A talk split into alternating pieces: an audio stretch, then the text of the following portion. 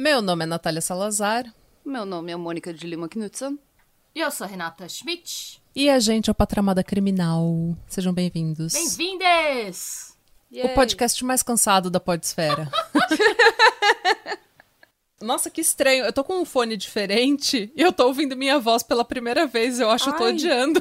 No- ninguém gosta da própria voz. Tem um tá estudo dando sobre um isso. eco estranho na minha Ah, mas cabeça. não dá não, eu não consigo não, quando é eco não. Meu, eu Eu não, consigo- eu não me ouço, eu prefiro não me ouvir. No, no- eu prefiro não ter o retorno. É terrível. É que eu perdi o meu fone, eu acho que tá no trabalho. Eita! Mas então, gente, sejam bem-vindos ao Patramada Criminal. Sejam bem-vindos a este podcast semanal sobre tragédia e algumas piadas sem graças. e algumas Perfeito. engraçadas. Por e algumas não? engraçadas. É. Quando dá sorte, tem graça. É. Então, sei lá, joga. Segura na mão de Deus e escuta. Vem com a gente. Quem sabe você não vai dar uma risadinha em algum momento aqui. Segura, segue adiante e não olhe para trás. Segura na mão de Deus e vai. Meu Deus. Eu tô evangelizando. Desde Steven Platt, a Natália nunca mais parou.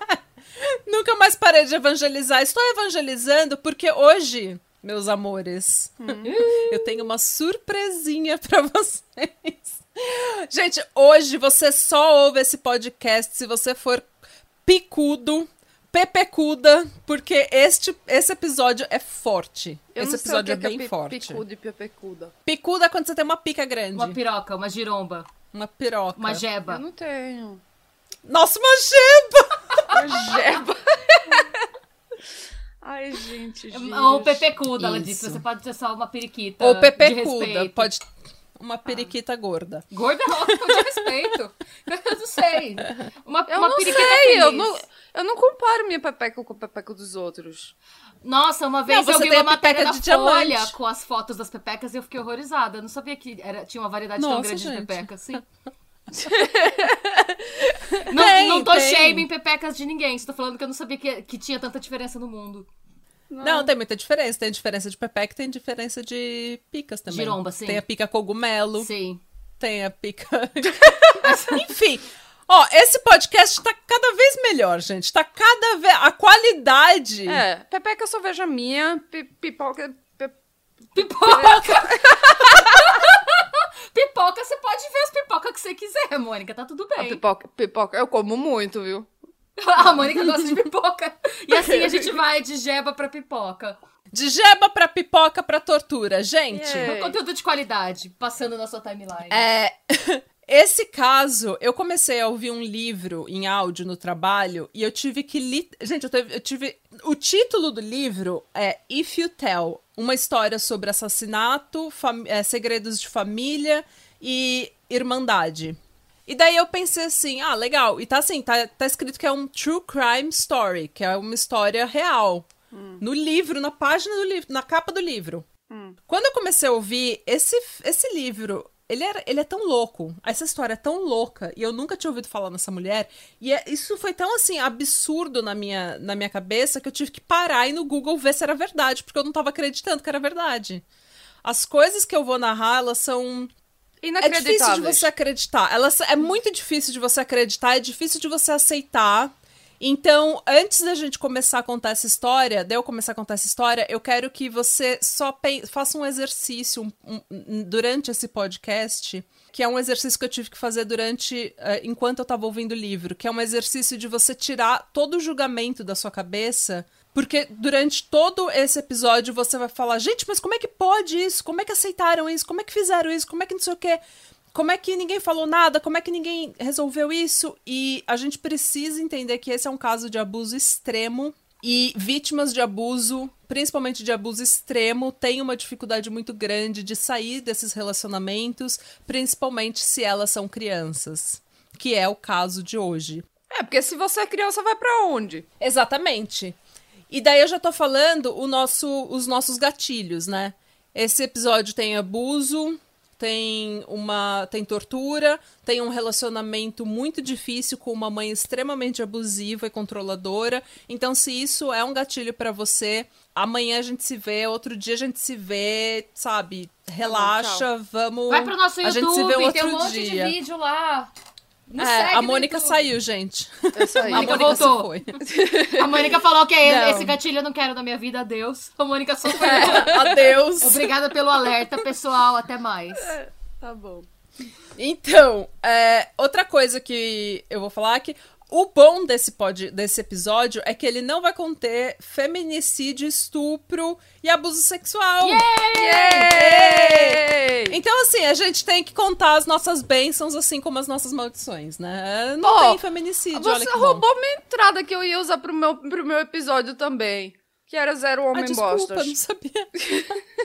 Zero homens bostas, gente. Olha, fica a dica pro próximo episódio, hein, gente? Que a gente vai gravar daqui a pouquinho. Aí, pode ser. O primeiro episódio pode chamar, tipo, Zero Homens Bosta nesse episódio. O outro pode, pode ser Continuamos com Zero Homens Bostas. Exatamente. É um Ah, recorde. não, mas o meu tem homem bosta. O meu tem homem Ah. bosta. Ah, o meu não tem O meu homem tem homem bosta, não. bosta. Tem um que é muito, muito, muito... A gente pode, assim... A gente pode é, ficar um pouco em dúvida no nível de inteligência dele, mas bosta ele não era. Ok, Entendi. ele só era burro. Então fica. é. fica a dica pro próximo episódio do Pátria Amada Criminal. Gente, é, então vamos começar. Então vamos. Esse episódio chama Michelle Notek e ela é conhecida como a pior mãe dos Estados Unidos. E vocês vão entender por quê. Como eu falei, a minha fonte, eu usei uma única fonte para esse episódio e ela foi o livro chamado If You Tell, do Greg Olson, que foi lançado em 2019. Eu não sei se tem o título no Brasil, mas se tiver eu vou compartilhar ele no Instagram, vou pesquisar e vou compartilhar ele no Instagram. Recente, né? 2019. É recente, 2019. Se você tiver oportunidade, ouça ou leia esse livro, porque é um livro extremamente bem escrito e eu acho que tem muitas nuances que o livro dá que eu não vou conseguir dar porque eu tô resumindo muito o caso. Eu, tô, eu resumi praticamente assim, os principais top 10 tragédias do livro. É, mas quando você lê o livro, quando você ouve, você tem a oportunidade de reparar, de, de entender as nuances que o, é, que relacionamentos abusivos ou que crianças vítimas de abuso, coisas que elas passam, coisas, sabe, medos que elas têm, ansiedades que elas têm. Então você começa a ter um pouco mais de empatia e um pouco mais de é, entendimento mesmo sobre o que, que é isso, né? Então, enfim, vamos fazer esse, esse exercício comigo. Tirem o seu julgamento, deixe na porta. Hoje a gente vai só ouvir e tentar entender. A Michelle Notek, na verdade, ela nasceu Michelle Watson. E ela nasceu em 1954, filha da Sharon Watson e do Les Watson. Eu não sei que tipo de nome é Les, mas é o nome dele. Les? Les. Você vê que ele era Lester. tipo o rato do Bigman. Não, então, podia ser Eu, eu Leslie, penso, né? eu, penso pro- eu penso, tipo, Les Le Miserables. Miserable. É, então, eu penso também, né? O Lê. Então, ele era um homem extremamente problemático, mas eu não vou entrar em detalhes porque essa história não é dele. E tudo, apesar de ser uma pessoa problemática, a gente tem que lembrar que isso é a década de 50 e todo mundo, literalmente todo mundo era Todo mundo era problemático. problemático. Ainda é problemático. e até onde a gente. É. É. Mas até onde a gente sabe, ele é um homem bonito, bem sucedido, um homem de, com, de família, de valores, e que ele nunca cometeu nenhum crime, até onde a gente saiba. Ele e a Sharon tinham três filhos, tinha três filhos. A Michelle, que a gente vai chamar de Shelley, porque todo mundo chama ela de Shelley. No livro também ela é chamada de Shelley o tempo todo. E o Chuck e o Paul, que era o menorzinho. Em 1960, o Lee e a Sharon se separaram e ele casou com Lara Stallings. E esse casamento foi bem sucedido, em partes. Porque a Lara era uma mulher muito, muito, muito boa. E ela aguentou muita, muita, muita coisa. Não dele em particular, só que não muito tempo depois que eles se casaram, a Sharon mandou os filhos mais velhos, que era a Shelley de 6 anos e o Chuck de 3, para morar com o Les e com a Lara. O Paul ela manteve porque ele ainda era muito bebê. E a Sharon nunca mais voltou para visitar os filhos. Ela nunca ligou, ela nunca mandou um cartão de, de Natal, de feliz aniversário, ela nunca mandou um presente, ela nunca ligou pra perguntar se eles estavam vivos, se eles estavam bem. Era como Eita, se ela agora nunca tivesse com- existido agora na vida eu tô com um pouco deles. de medo que aconteceu com esse bebê que ela não, voltou, não mandou pra casa dos É, pais. então. Pois é. A Sharon, ela era provavelmente uma profissional do sexo com um histórico familiar terrível e muito, assim, um vício muito forte em álcool e drogas. Em 1967, ela foi assassinada num quarto de motel. Caralho. E o Les não que o Les não queria nem ir buscar o Paul porque ele já tinha mostrado, ainda muito jovem, ele tinha mostrado problemas de comportamento sérios e ele não queria buscar o filho. Ele falou: "Gente, eu não, não vou saber lidar com essa criança". Até que a Lara, que é a madrasta, falou: "Filho, para de ser embuste e vai buscar o seu filho porque ele precisa de uma estrutura de família, ele precisa ser bem criado". E a gente, só a gente pode prover isso pra ele porque ele tá sozinho no mundo. Ah, mas se ele já virou um mini psicopata, ele. Eu também deixava pra o. não sei. Pra instituição cuidar. Ele não, ele não era um psicopata. O, que, o problema é que ele era uma criança largada. Hum. Os primeiros anos da vida dele, que são os anos formativos, né? Os principais anos formativos, ele era uma criança largada. A mãe dele era uma alcoólatra que saía com vários caras, que tinha uma vida extremamente desordenada. Hum. E ele era uma criança que não era bem cuidada, que não tinha muito afeto dentro de casa, não tinha estrutura, não tinha limite, não tinha educação. Mas a Lara falou: não, homem, larga de ser embuste, vai buscar seu filho, sabe? A mãe dele acabou de morrer, ele precisa da gente. Para com essa putaria, como diria a Pare com esta putaria, pare de ser piruquento.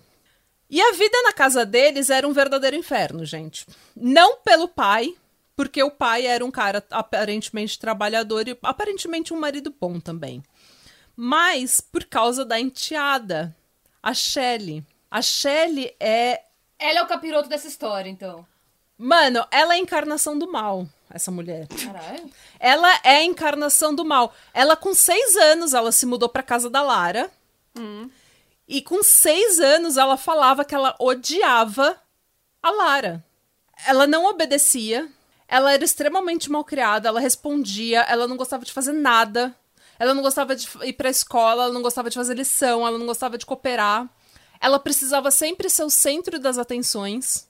Quando ela não recebia atenção, ela fazia um escarcel. Eita. E o Chuck, que era o, o, o irmão mais novo, ele era extremamente calado. Ele devia ser extremamente passivo, ele devia lidar com essa agressão, com esse comportamento agressivo dela sendo um peso morto no rolê, assim. Ah, se ele, ele. A minha filha também, eu me lembro que ela era assim, que se, se dava um rolê de uma briga, ela ficava bem pequenininha, bem quietinha, sabe? E ficava assim num canto e ela assim. Eu tô de fora, eu não tô nessa briga. É, tem, tem gente que é assim, naturalmente, é mais quietinha, reservada, não quer confronto, não quer, sabe? E a Michelle, a Shelley, né, ela falava por ele. Ele praticamente não falava. Eita. Ela que falava por ele. Ele quer isso, ele quer aquilo, ele não vai fazer isso, ele não vai fazer aquilo, ele vai dormir. E ele só aceitava e seguia a irmã mais velha. Hum. Quando o Paul foi morar com eles, é, depois que a Sharon morreu, o Paul era uma criança selvagem, né? Ele não tinha limite nenhum. Menino lobo. É, o menino lobo. A Shelley queria ser sempre o centro das atenções. E ela era possessiva, ela era ciumenta, ela era egoísta, ela era preguiçosa, ela era mal-humorada. Isso já criança. Gente, essa menina era o anticristo. Ela era tipo a encarnação Ela de era. tudo que tem de Gente, errado.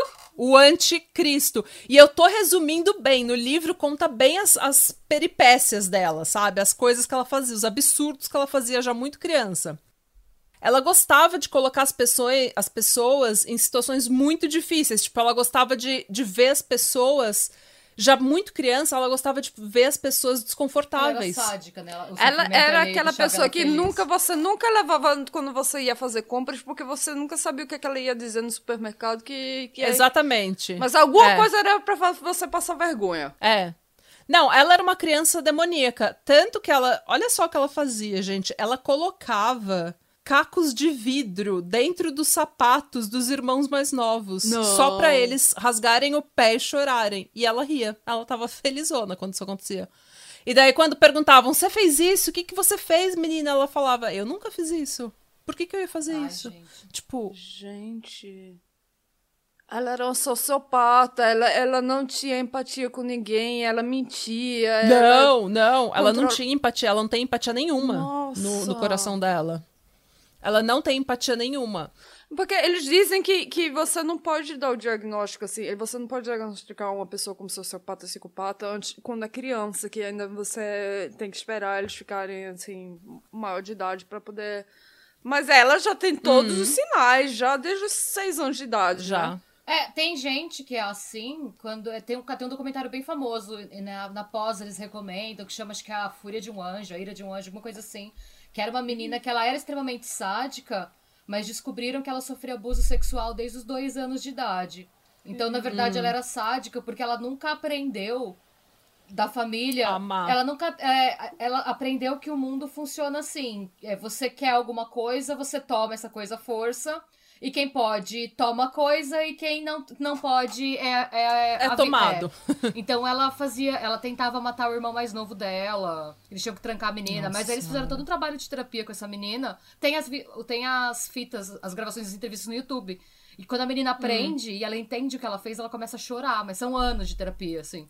Ai, É, quando ela Nossa, descobre coitada. que o que ela fez era errado e que ela descobre que não é assim, que a vida não é sempre assim e tal, ela tem uma crise de choro, ela se sente péssima. Mas a gente não sabe, cada caso é um Nossa, caso. gente. Hoje essa menina vive bem, Ah. o nome dela a gente não sabe, a gente não sabe como ela vive hoje. Mas hoje ela é uma Uhum. pessoa normal. Ela foi totalmente ressocializada. Eu não sei se é o caso. Ah. E tem gente que só nasce com parafuso faltando, gente. Não sei. Não, gente, a, a Shelly nasceu com a, com o paraf- a cabeça inteira faltando, o coração inteiro É. faltando. Porque ela nunca passou nenhum tipo de abuso, nem físico, nem sexual. É, então não tem. Não existe documentação nenhuma, não existe relato, ela nunca nem falou nada. É. O que aconteceu é que assim. É, na verdade, ela falou, eu vou chegar nessa parte. Olha só. Então, esse sadismo, ele não é assim de todo esquisito, porque a Ana, a avó paterna da Shelley, a mãe do Les, ela era extremamente sádica também. Ah, então, é... É, é tipo genético. Ela e o Les, a, a Ana e o Les, eles eram mãe e filho e eles tinham negócios que era, eles, eles eram donos de várias casas de repouso para idosos. E ela, a Ana, maltratava os idosos e maltratava os funcionários e ela era extremamente sádica. Ela maltratava a Lara, ela odiava a esposa do filho. Nossa, essa Lara só se Obviamente, fudeu, né, então, né? Pelo jeito. Essa Lara só Coitada. se fudeu, gente. Coitada, ela era uma pessoa tão boa, ela só se fudeu. É, uma vez, pra vocês terem uma. A, a Michelle, a Shelley, né? Ela gostava muito da avó. Ela adorava ficar com a avó. Só que daí você pensa, ah, é porque a avó tratava ela bem. Não. a avó era sádica com ela também. Só que a Shelley entendia o sadismo porque ela também era sádica. Então as duas meio que se conectavam, sei lá, sabe? Uma conexão Devia ser o modelo espiritual. dela também, devia ser o modelo de. Tipo, ela devia se enxergar na avó e pensar, ah, eu sou normal, eu sou assim também. Exatamente. Eu não sou, eu tô só na casa errada, Uma sabe? coisa- eu devia morar com a minha avó. Uma coisa meio Fred e Rosemary West, quando os dois. Quando o sadismo Se encontram, encontra. Tem- tem The Perfect Storm, né? A tempestade perfeita. É. E a Ana, uma vez, pra vocês verem como que ela, ela não gostava da Lara, né? Ela odiava a Lara. Daí ela pegou, um dia, quando ela tava cuidando da Shelley, a Ana pegou uma tesoura cega e, tipo, tosou o cabelo da, da Michelle, da Shelley. Tosou, tipo, com o cabelo assim, ficou um cabelo mal cortado, todo torto, todo fudido. E daí, quando a Lara chegou pra pegar a Shelley, a Lara chegou e falou: Gente, o que, que aconteceu? Por que, que você cortou o cabelo da menina dela? É porque você não cuida de criança direito? Daí o cabelo fica sujo, você não lava o cabelo dessa menina, então eu tive que cortar pra ver se você consegue pelo menos cuidar do cabelo dessa menina. E tipo, e a Michelle, ao invés de ficar brava com a avó que tosou o cabelo dela, ela achou tudo que tava tudo bem. Eu, eu me lembro quando eu era. Quando eu era pequena, minha mãe gostava muito de boneca. Mas só que ela tinha vergonha de dizer que, era, que as bonecas eram dela. Aí ela instalou um monte de prateleira lá no meu quarto pra, pra botar as bonecas no meu quarto e dizer que as bonecas eram minhas. Só que não eram minhas. Era da minha mãe. Aí toda vez que eu brigava com minha mãe, eu me trancava dentro do quarto e minha mãe ficava batendo na porta. Não corta o cabelo das bonecas, por favor, não corta o cabelo das bonecas. Mônica do céu! A Mônica pegava as bonecas de refém pra mãe dela. Pare de brigar comigo, senão eu arranco a cabeça dessa boneca. Não, não arrancava Põe não, o cabelinho debaixo o da porta pra fazer terrorismo. Só que o que vai. Vou cortar! Vou cortar! Vai me dar mesada, coloca uma mecha de cabelo no envelope e manda pra mãe dela. Põe assim. Eu vou de Vai me dar mesada, do vai. Planet Ramp, me deixa. Quero um rabo de galo na minha mesa ou vou cortar o cabelo da sua boneca. Ai, Ai. gente. Ai, que horror. Outro problema da Shelley é que, como todo psicopata, ela mentia muito. Como toda pessoa demônia, ela mentia muito. Gente, ela mentia o tempo todo. Tipo, se ela tava falando, ela tava mentindo. Sabe? E um belo dia ela chegou na escola dizendo que o pai dela é, abusava sexualmente dela. Nossa, gente. Isso gerou um, assim, um transtorno terrível, porque ele era um homem respeitado na comunidade dele, ele era um homem bem sucedido, ele tinha casas de repouso para idosos, então todo mundo conhecia ele como sendo um assim um, um cara decente, né? Um homem de bem. E eles. É, um homem de bem. E eles abriram uma investigação e o médico perito. é, Nossa, foi um furdunço isso, tá? Na escola foi um furdunço. E daí eles abriram uma investigação e o médico perito falou: não, realmente ela nunca foi estuprada. Essa menina nunca foi tocada.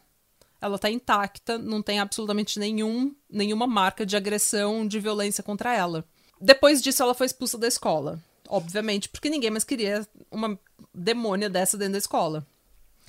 E É, isso, deve- enquanto ela eles deve ter feito mais fazendo. na escola do que só acusar o pai dela de ter abusado ela, né? Não, Porque- muito, mas essa foi a, essa foi a gota d'água. Eu não Sim. vou, não dá tempo da gente falar tudo que ela fez, porque, gente, é, é muita coisa. Tá. É, e depois que isso aconteceu, a Lara, né, depois que ela falou pra, pra escola que ela tinha sido abusada sexualmente do pai dela, a Lara encontrou no quarto dela uma revista dessas adolescentes, sabe? Tipo Capricho, que tinha. É, com uma menina falando que o pai dela abusava sexualmente dela. Então ela literalmente leu isso numa revista, roubou a história, reproduziu e falou: Ó, essa, isso tá acontecendo comigo. Além de tudo, é uma Só plagiadora. pra transtornar. Além de tudo, é uma plagiadora. Não é nenhuma demônio original. Nem pra inventar as próprias groselhas dela. Ai, gente. É. E essa pessoinha fofa, que a Shelley era, foi crescendo e se tornando uma mulher muito bonita e não importava o que ela, o que a Lara e o pai dela faziam, ela era uma pessoa endemoniada, ela nunca aprendeu a ser um ser humano. E quando ela começou a namorar, o namorado dela estranhou o quão feliz o pai dela ficou. o pai dela tava radiante. Finalmente! Gente, exatamente, o pai dela praticamente, tipo, falou: Imagina Não, vem Lara." aqui, irmã, meu filho, você é meu novo filho, venha. Nossa, entre pra família, pelo amor de Deus. Praise the Lord!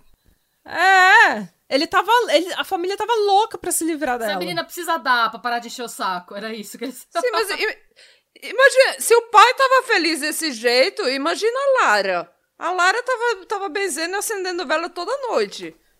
Sim. E nessa época, você saía de casa pra ir pra casa do seu marido, saía da casa do seu pai pra ir pra casa do seu marido, né? Hum. Então a única forma deles se livrarem dela era ela casar. Então quando ela começou a namorar, o pai dela ficou assim. Histérico. Nossa, graças a Deus! Qu- e quanto cham- quanto já é que eu começou. posso te pagar pra você pegar essa menina? na- Eu dou o dote, eu dou o dote, não É. vamos negociar, não. Pega, leva minha empresa, toma meu carro. Foi mais ou menos isso, gente. E não demorou muito, eles se casaram. E não demorou muito, o casamento começou, A cair como aos diz a Mônica, a cair aos pedaços. Bingo da Mônica! Yeah. Porque ela era mentirosa, preguiçosa e extremamente sádica. Então não demorou muito, eles se divorciaram. Eu não vou entrar no- nos- no- em detalhes do casamento, porque não é onde Não é um casamento importante. o parquinho pega fogo. Não é onde o parquinho pega fogo, mas Ah, tá ela bom. fez um inferno da vida desse homem, tá? Esse foi só um parágrafo no, no, É. no, no livro da, história da, da vida dela. É. Nossa, que profundo. É, Bem profundo. Desse casamento, que não durou muito tempo, nasceu a primeira filha da Shelley, a Nikki. E a Shelley casou uma segunda vez. E ela fez a mesma coisa. Ela fez o inferno da vida daquele homem. Esse foi o Desse segundo casamento. parágrafo do é, livro da vida esse dela. foi o segundo. Parece foi o segundo capítulo do livro, da, do livro Ó, de foi um tragédias. capítulo, gente. Ah. E desse casamento nasceu a segunda filha da Shelley, Hum. a Sammy, a Samantha, né? Que a gente chama de Sammy. Qual era o nome da primeira? Nick? Nick. Nick Uhum. Então, do primeiro casamento tem a Nick e do segundo casamento tem a Sammy. Hum. E esse casamento também não deu certo, obviamente, porque ela era uma mulher infernal e ninguém aguentava ficar com ela. Hum. O que ficou claro mais tarde é que ela era muito boa com bebês, mas assim que o bebê começava a crescer, ela perdia o interesse.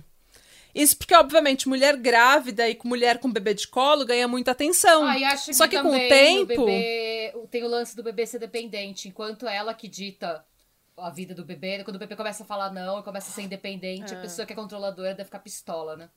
Eu fiquei pensando nela Exatamente. Diane Downs que, que conseguiu ficar gostar dos bebês um pouco mais longo do que a Diane Downs gostava, né? Porque ela só queria ficar grávida depois da gravidez ela não, não, não queria mais os Não, filhos, né? é.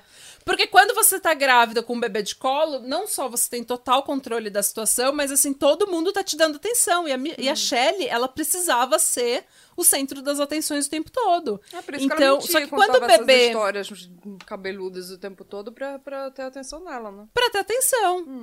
Então, quando o bebê começava a. Quando o bebê começava a crescer e ser mais independente e, responder ou ter uma vida normal, uma vida independente dela, ela perdia o interesse, largava o filho com os avós, não queria mais cuidar, sabe? E ela claramente tinha Munchausen by proxy.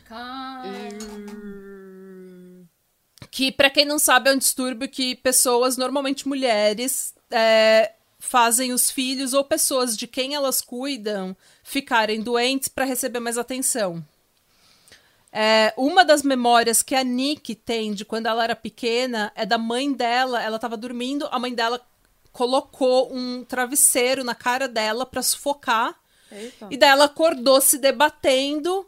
E nisso a mãe dela tira, a Shelly tira o travesseiro e fala: Ai, minha filha, tá tudo bem, tá tudo bem, mamãe tá aqui.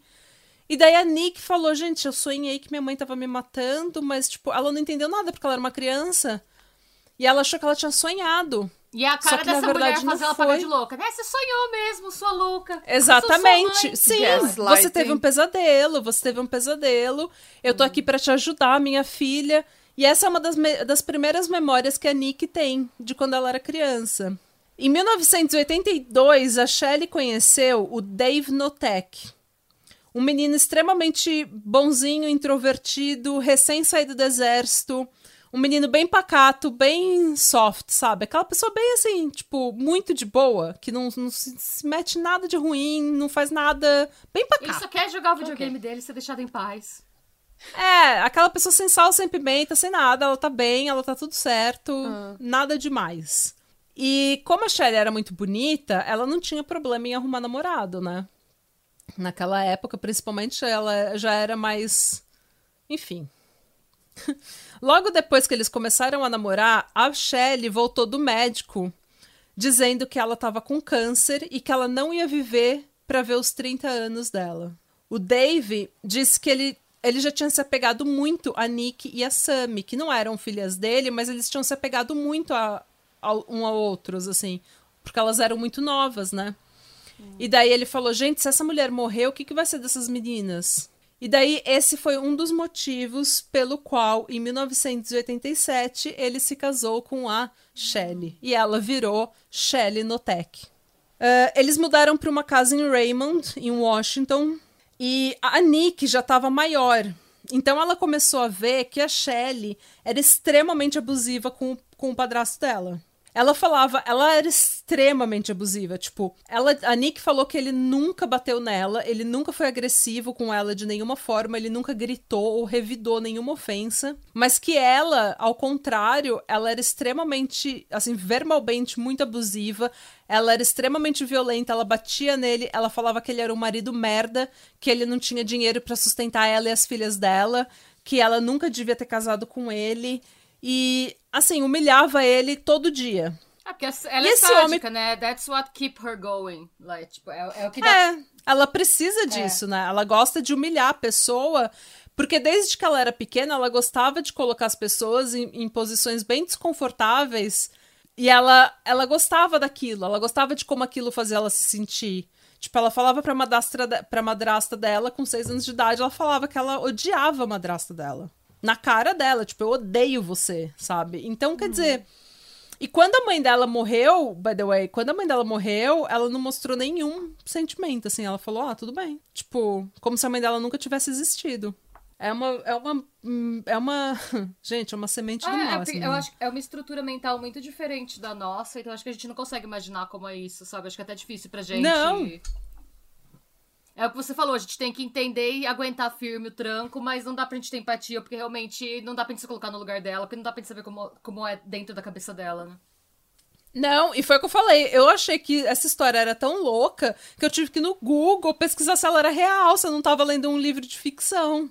Mas a ficção, normalmente, na realidade, normalmente é pior que a ficção. Ah, enfim, uns anos depois, a casa que eles moravam pegou fogo e eles se mudaram para uma casa maior, onde eles podiam ter cavalo, galinheiro, sabe, com várias galinhas. Tipo, era tipo uma fazenda. Pegou fogo. E era numa área bem Deus, excluída. Pegou fogo ou pegou fogo real? É que eu É, eu pensei também não pensei tem. nisso. Só pegou, É. fo- é, só pegou fogo. Ah, tá, só pegou fogo, então tá bom. Mas pode, olha, Não- conhecendo a história como eu conheço, eu não duvido que ela que tenha ateado fogo na casa simplesmente porque ela não gostava da casa. E queria forçar o marido a se mudar. Que pessoa boa. É. E o marido dela, o Dave, gente, esse homem, ele começou a trabalhar que nem um camelo. Mas ele começou a trabalhar, trabalhar, porque ela, ela vivia falando que ele era um bosta de homem, que ele não, colo ele não tinha dinheiro pra sustentar ela e as filhas. O dinheiro, o cheque dele do salário ia direto pra ela. Ele não via a cor do dinheiro, ele tava sempre com umas roupas velhas, sempre trabalhando hora extra, 12, 13, 14 horas por dia, trabalhando final de semana, pegando qualquer trabalho que ele podia pra poder ganhar mais dinheiro. Então ele tava sempre exausto, pobre e essa é a combinação pra você assim, depois de um tempo, a gente vê isso muito com seita, né? Elas exploram você, te colocam pra trabalhar que nem um louco. Porque daí é mais fácil de te quebrar emocionalmente, é mais fácil de manipular. Você meio que, de- depois de um tempo, você fica muito vulnerável, porque você tá mentalmente Exausto. exausto. É, a gente sabe, né, que a gente tá mentalmente exausto e fisicamente exausto. A gente só tá cansado o Sim. tempo todo, ultimamente. Se vê um, Eu só tô um cansada, líder eu tô- de uma eu tô seita concordando doido, com a gente tudo. vai todo mundo agora. Nossa, pega as três rapidinho. Ah, A gente entra qualquer uma. Se eu não É, for é porque eu não sim. consegui chegar na seita porque eu tô cansada. É só por isso.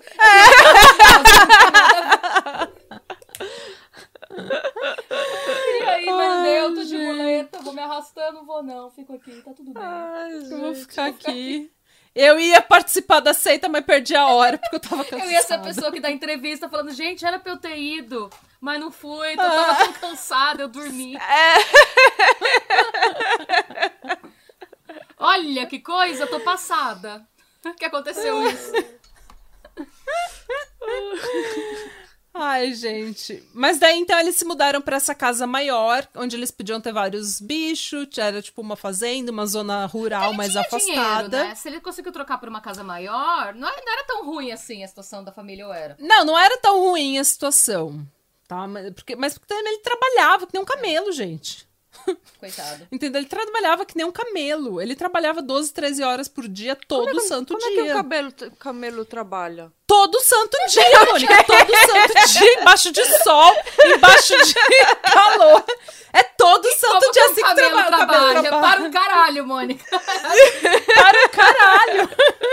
Mônica, e ele trabalha com as duas corcovas, com aqueles dois tanques de água nas costas. Mas tão cheio de É. água. Então, É mas tem que pesa. é, É, pesado. Vai você carregar um li- uns 5 litros de água nas suas costas pessoa, todo dia pra você ir o pro trabalho. lazareto bom, atrás tá bom. dele, né? Que vai montado nele. Tá. Cheio de coisa ainda David dos é um lados. camelo e ela é o shake. Ela é o shake, exatamente. É, e foi nessa casa que a vida deles começou a cair aos De pedaços novo, de mais novo. ainda. Porque foi nessa casa que tudo aconteceu, gente. E agora, apertem os cintos, respirem fundo, abracem o gato, cachorro que tá do lado de vocês, que vocês vão precisar de apoio emocional a partir de agora. As minhas gatas nunca querem me dar apoio emocional. Abraça a Sofia. Eu tô abraçando a Baby Silva, tá tudo bem. Eu, eu- eu vou tomar meu remédio daqui a pouco. Então. Vai melhorar. Foi nessa casa que o abuso da Shelley intensificou. E a Nick, que já era maior, era a filha mais velha, ela era o principal alvo de todo esse abuso. Porque o Dave trabalhava em outra cidade e ele só vinha pra casa de final de semana Quando vinha, porque ele tava trabalhando que nem louco pra mandar dinheiro pra esposa que só ligava pra ele pra pedir dinheiro e abusar verbalmente dele. O que então que ela ele fazia com tava todo esse dinheiro que ela fudido. pegava? Devia comprar vários vestidos. Bem Audrey Barreto. Brusinha. Brusinha, sim. Bruzinha. Brusinha. Mas então, aí é que tá. Talvez ela era aquela que ficava ligando pro, pro. Como é que se chama? O shopping na televisão? O TV Shop. É, o, aquele televendas, é, né? aí, aí fica, fica pedindo, sabe, figurinhas de, de cristal e, e um monte de bosta, de panela, de teflon. Então, e... isso, isso, é, uma, isso é, uma, é uma boa deixa que você tá dando, porque o que acontecia? A Shelley, eu já falei, ela era a pessoa mais preguiçosa da face da Terra. Ela não fazia absolutamente nada dentro de casa. Todo o trabalho da casa era feito pela Nick e pela Sammy, que, tipo, tinha pouca idade, era uma criancinha mesmo. Mas a Nick, principalmente porque ela já era mais velha e já conseguia fazer mais. E ela passava os dias vendo TV e comendo e fazendo porra nenhuma. E gastando. Ela só saía de casa pra gastar o dinheiro do marido dela. Entendeu? E só que, como todo abusador, ela, com muita experiência de ser uma sádica, de ser uma abusadora, de ser manipuladora, mentirosa, porque ela já tá quase com 30 anos, entendeu? Então ela já tem experiência. Ela começou cedo. Ela sabia que aparências é algo extremamente importante. Então, a casa dela era impecavelmente decorada, com milhares de fotos dela, da família dela, feliz, sorrindo nos passeios. É, as filhas. A, a parede era tomada com foto das filhas. Então, assim, quem via de fora, a casa era uma casa arrumada, organizada, um jardim bonito, tava sempre muito bem decorada, muito bem bonita. Então, quem via de fora achava que tava tudo bem. Eu tô vendo foto aqui, ela era bonita mesmo, mas ela tem uma cara de ruim. Não sei se é porque eu já sei quem ela é, mas acho que ela tem uma cara É de que ruim. é, mas ela tem muita cara de ruim. Mas daí, o que acontece? É, quando a Lara, né, a avó, ia, a, a avó ia visitar, ela via a casa bem arrumada, bonita, organizada. Ela falou: ah, a Shelly é uma pessoa extremamente estranha, uma pessoa extremamente problemática, mas assim, as crianças estão bem, a casa tá bem, tá bonita. Então você. Ela tomava consolo nisso. né? Ela falava: ah, gente, tá tudo bem. Só que o abuso, como eu falei, se intensificou nessa casa. Tudo era uma arma. Colher de madeira, vassoura, chinelo, o que vocês puderem imaginar era uma arma. Cabo do telefone. A maioria das vezes, as filhas nem sabiam porque estavam apanhando, gente. Elas começavam a apanhar e elas já começavam a gritar: desculpa, desculpa, desculpa, mãe, não, não vou mais fazer, não vou mais fazer. Me perdoa, não vou mais fazer isso. Mas elas não tinham ideia por que, que elas estavam apanhando. Não era explicado para elas, elas só começavam a apanhar. É, em uma das agressões, a Shelley encurralou a Nick em um closet, gritando: You little bitch! Tipo, sua vadiazinha. Nossa. E ela começou a bater e socar a Nick tantas vezes. E ela só. Tipo, como se ela tipo, fosse matar a Nick. E ela só parou quando ela empurrou a Nick contra uma parede e a Nick literalmente perfurou a cabeça num prego que tava pra fora da, da parede. Que tava prominente, assim. E foi aí que ela se ligou, sabe? Que ela, tipo, saiu daquele lapso, daquela loucura dela. E a Sammy também apanhava muito. Só que a Sammy, ela era diferente. Ela apanhava menos e ela ela conseguia navegar a vida em casa melhor do que a Nick.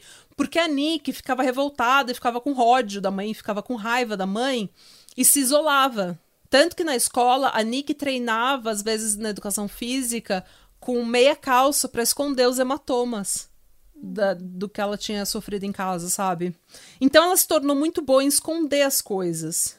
E ela se isolou muito, ela não tinha muito amigo na escola, ela morria de medo que descobrissem como que ela vivia, como que a vida dela em casa era. Já a Sammy, ela era extremamente popular e social. Ela até brincava, ela escondia, muito muito bom em esconder o abuso também, desde pequena. Só que ela brincava com os amigos dela, ah, minha mãe é louca, minha mãe vai ter um chilique, entendeu? Sem nunca falar exatamente o que se passava, ela falava assim, ah, minha mãe é louca. E ela navegava muito melhor do que a Nick, porque ao invés de ficar com raiva e se isolar, ela tentava manipular um pouco a mãe dela também, tentava ser uma pessoa mais carinhosa com a mãe, mais afe- sabe, afetuosa com a mãe, para que a mãe não ficasse tão brava com ela. É, acho que diferentes personalidades vão ter diferentes jeitos de lidar com a mesma situação, sabe? Não dá para você comparar Uhum. e pensar, por que você não fez mais que nem sua irmã? Porque as pessoas são diferentes, sabe? É isso, eu acho. É. E, a- e é um mecanismo de defesa. A Sammy também, por ser a filha do meio, ela usava muito humor pra esconder os, os sentimentos dela e pra lidar com as situações difíceis. Muito comum neste podcast Pátria Amada Criminal, em que as três fazem exatamente isso, mas por razões diferentes. Tipo, a gente nunca sofreu Não. esse tipo de abuso, mas a gente usa humor pra tudo, né? Pra lidar com as- os problemas todos, a gente resolve fazendo uma piada. A vida tá ladeira Caindo abaixo e a gente tá fazendo piada, tá caindo aos pedaços. Estão roubando e a gente tá fazendo lanche, piada. A gente tá dando risada. Com fome. Tá dando risada. Não! Não, se eu roubar meu lanche, eu não dou risada, não. Aí não tem piadinha, não, viu? Pra Mônica, não é tem piadinha séria. que vai ajudar a situação. Me bate, mas não rouba meu lanche. Ah, e falando em, em Lanche? Brincadeira, desculpa. Falando em lanche, em roubar o lanche, uma das torturas favoritas da Shelley era, Era roubar o lanche dela. Era roubar o lanche meu das crianças. Ela deixava as crianças sem comida por horas e horas e horas. A Caralho! pior tortura Gente, do ela mundo. controlava o lanche das crianças. Às vezes ela, ela deixava as crianças o dia inteiro sem comida. Outra coisa que ela gostava de controlar era as idas ao banheiro. Você tinha que pedir permissão pra ir ao banheiro. E Deus te perdoe, Deus te livre se você for no banheiro sem pedir autorização. Ou se você fizer xixi na cama, ou se você fizer xixi num- numa canequinha no, no pinico embaixo da cama. Aí eu ia pro quintal. Se o quintal fosse grande, eu ia lá me esconder atrás de uma Não, árvore. se ela visse, ela te batia, você era torturada. ela te Ela era batia e te falava ela todos o dia os todo dia sentada no sofá. e- Ah, não sei. Comprando coisas pelo telefone. no- É, mas aqui. É, quem, tem, quem tem cu tem medo. Entendeu? Essas crianças estavam apavoradas. Essa é a verdade. Essas crianças estavam apavoradas, elas não viam mais solução pro problema delas. Aí, eu- se- isso, isso aí de pe- pedir permissão pra ir no banheiro, isso me lembra quando eu trabalhava em creche. Todas as crianças tinham. que- Porque a gente tem que saber onde é que as crianças estão o tempo todo. Quer dizer que toda vez que alguém ia no banheiro, eles tinham que pedir permissão pra gente, algum dos adultos saberem onde as crianças estavam, se a criança estava no banheiro. E isso eu sempre fica assim. Toda vez que eu tô assim, junto com outras pessoas, eles falam. É, é, eu vou só, vou só dar um pulo no banheiro. Eu fico assim, meu. Você é uma pessoa adulta. Não Não, precisa, precisa não precisa me contar que você vai pro banheiro, tá entendendo? Não, não é. Eu não. Eu não controlo isso. condicionamento. Não sou eu que decido. É. Mas é o condicionamento. Essas meninas foram condicionadas a isso também. Elas não, elas não podiam ir no banheiro sem permissão. E elas não podiam tomar banho sem permissão. A Shelly, um belo dia, inventou que a água do poço estava secando e que tinha que controlar o banho. E às vezes as meninas iam fedendo pra escola. E começaram a, a zoar, a ser zoada, porque ia fedendo. E até que elas começaram a meio que, tipo, fingir que ia no banheiro e tomar um banho, sabe? Aquele banho tchaco assim rapidinho, só pra poder tomar um banho pra não ir fedendo. Porque como eu falei, elas não iam só pra escola e brincavam o dia todo. Quando elas chegavam em casa, elas tinham que fazer todos os afazeres da que a- casa. Elas tinham a várias boni- É engraçado tarefas. que a bonita não tem energia pra fazer uma faxina, mas tem energia pra espancar as crianças, né? Opa, sempre. Ai, gente, já Sempre. Tô revoltada, já. Porque assim, ela, ela queria deixar a casa bonita pra, pra parecer que tá tudo bem, mas, mas mandava as crianças sujas pra escola. Isso aí ficou um pouco divisório. Porque ela queria o. Como eu falei, ela gostava muito de ver as pessoas em situações desconfortáveis. Ela queria ver as filhas dela sendo excluídas e isoladas na escola. Porque gente isolada não fala, não abre a boca. O que, que o abusador faz? Ele te isola. E tem outra coisa, eu acho que também é, ela devia estar sempre impecável. E se alguém falasse qualquer coisa, ela ia falar: essas crianças que são porca. Não toma É. banho porque não quer. Não, aí a culpa não é Exatamente. dela, entendeu? Ela tá fazendo tudo certo. É a criança. Sim, porque ela reclamava das crianças o dia todo. As crianças eram mal educadas, elas eram mal agradecidas. No Natal, gente, no Natal ela enchia essas crianças de presente. Das crianças estavam todas, ai meu Deus, toda feliz, né? Amanheceu, o pai tá em casa, é Natal, tem comida boa. Não dava três, quatro dias depois do Natal, ela tirava os presentes tudo. Por quê? que ela tinha dado pras meninas. Porque ela falava que elas eram mal criadas e mal agradecidas. E botava os presentes aonde? Então ela tirava. Ela jogava fora, ela tirava das crianças. Não, vou, não, vai mais ter, não, não vai mais ter esse presente porque essa é mal agradecida. Ah, fiquei triste com as crianças agora. Tá Ela, gosta, ela gostava, ela gostava de ver as crianças nessa situação. Ela gostava de ver as pessoas sendo desconfortáveis, isoladas, é, chateadas, atordoadas. Ela gostava de fuder a cabeça das pessoas. Isso que ela gostava de fazer. Ela gostava de olhar no olho da pessoa enquanto ela tava fudendo com a cabeça da pessoa. Até, até fiquei nervosa aqui.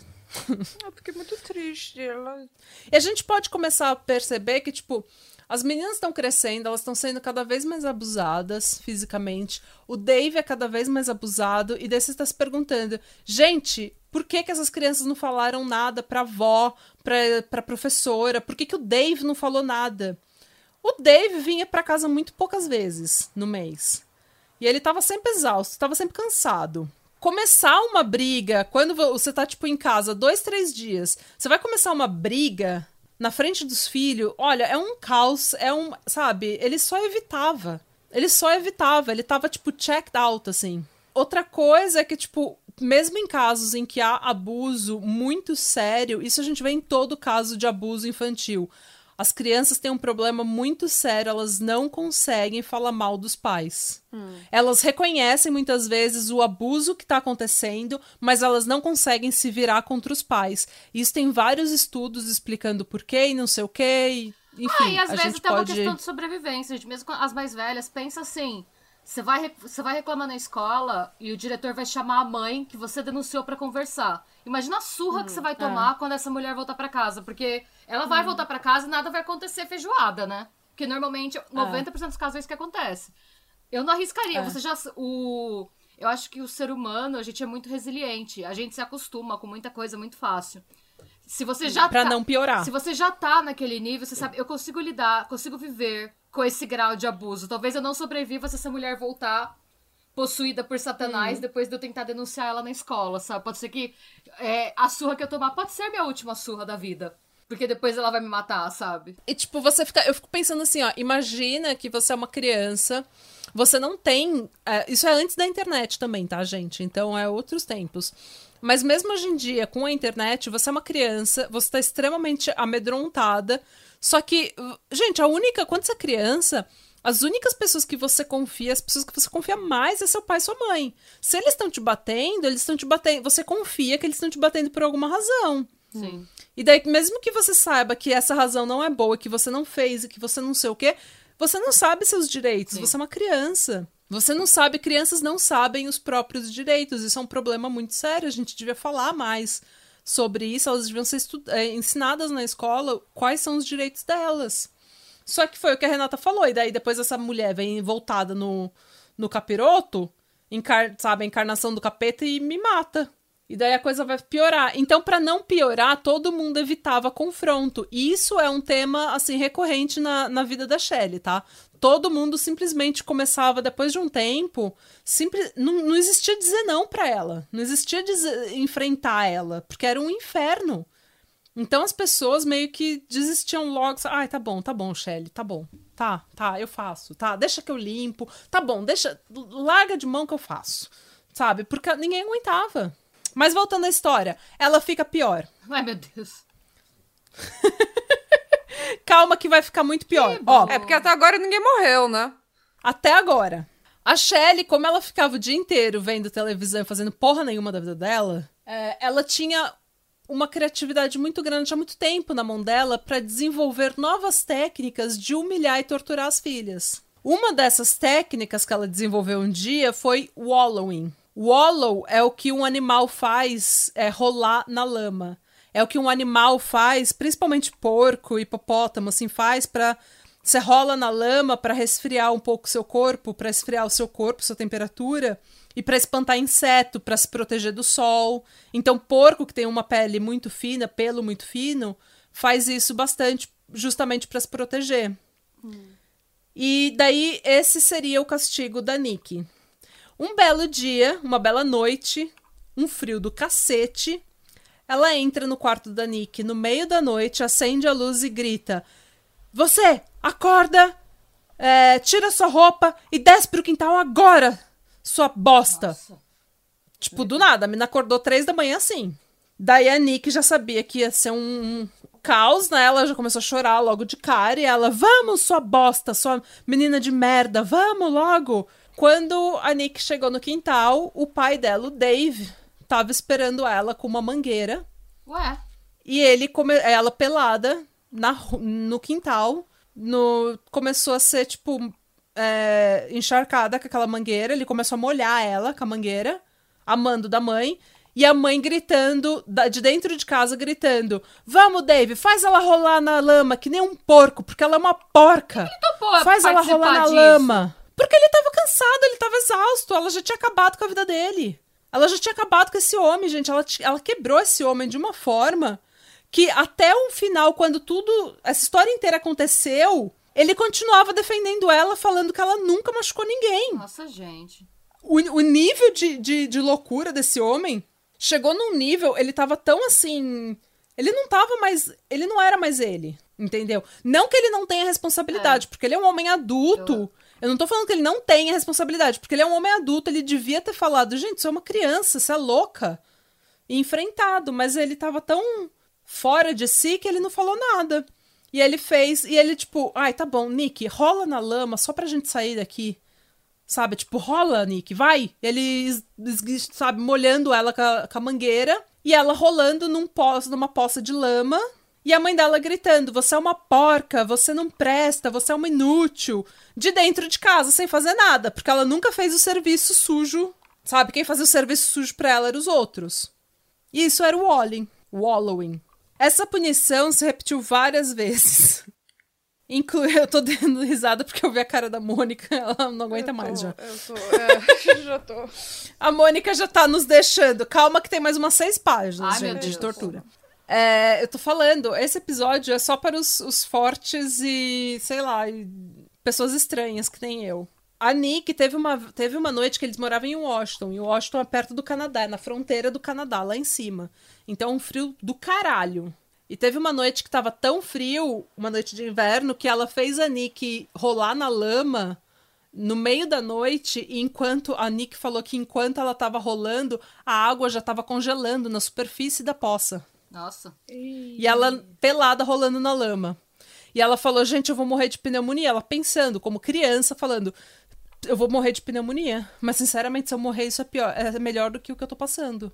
Em 1988, é, o sobrinho da Shelley, o Shane Watson, que era filho do Paul, ele não tinha pra onde ir, porque o Paul virou um nada que tava sempre saindo e entrando, entrando e saindo da cadeia como se fosse assim um parque de diversão. Ele era criança feral que ficou com a mãe. O menino lobo. O menino lobo. Ok. Ele era o menino selvagem, ele nunca tomou jeito na vida, coitado. Ele nunca Também conseguiu uma mãe dessa. estruturar. uma- Ah, não, esse era o tio, de... o irmão dela, né? O irmão Ah. dela, é. Ele nunca conseguiu se estruturar e apesar da Lara ter tentado muito, ele meio que caiu no crime. E a mãe do Shane, ela era uma viciada em drogas também, que largava o filho. E é isso. Ele cresceu assim como o Paul cresceu sem estrutura, o Shane, filho dele, cresceu sem estrutura nenhuma, sem amor nenhum, sem afeto nenhum. Só que o Shane, ao contrário do Paul, ele era uma pessoa muito boa, muito boa de coração, muito pura de coração, uma- um menino muito bonzinho, sabe? Em todos os sentidos, ele era um amor de pessoa. E a Shelley então falou: Olha, vem co- comigo. Ele tinha 13 anos nessa época. Ela falou: Vem comigo, morar comigo com a minha família. Vou te salvar, meu filho. Venha, você é um amor, você é família, meu sangue, imagina. Ai, meu Deus. A Nick Ai, e a Deus. Sammy adoraram o Shane. Na hora, eles viraram, tipo, três mosquiteiros, assim, porque é, ele era o irmão mais velho que elas nunca tinham tido, né? Então, e ele se apegou muito na Nick, muito. Eles viraram, assim, melhores amigos. A Shelley arrumou um quarto pra ele no porão da casa. E ele ficou tão emocionado, gente, ele era um quarto que era no porão da casa, do lado do aquecedor central, que o, o porão fedia diesel por causa do aquecedor. Era um porão úmido, mofado. Ela colocou um, um colchão no chão pro Shane, comprou umas roupas pra ele e ele tinha, ele nunca tinha tido nada disso feito pra ele. Ele tava tão carente de atenção, de carinho, de cuidado, que ele logo começou a se apegar na Shelley e começou a chamá-la de mãe e o David de pai. Eita. Ele, tipo, ele tava desesperado por uma família, esse menino. Porque até na rua ele já tinha morado. Com 13 anos de Nossa. idade. Eu tô chorando já. Ai, gente, eu fico. Por quê? Por que, Natália, que você faz isso comigo? Eu não sei, porque eu preciso compartilhar essa história com alguém, ninguém quer ouvir. Eu tô menstruada, eu não aguento isso. Ah, eu também tô menstruada. Mas é que eu não tenho mais lágrimas, na vida já tirou todas de mim. A vida já tirou todo. Depois da semana que eu tive, não- não sobrou mais nada pra eu chorar.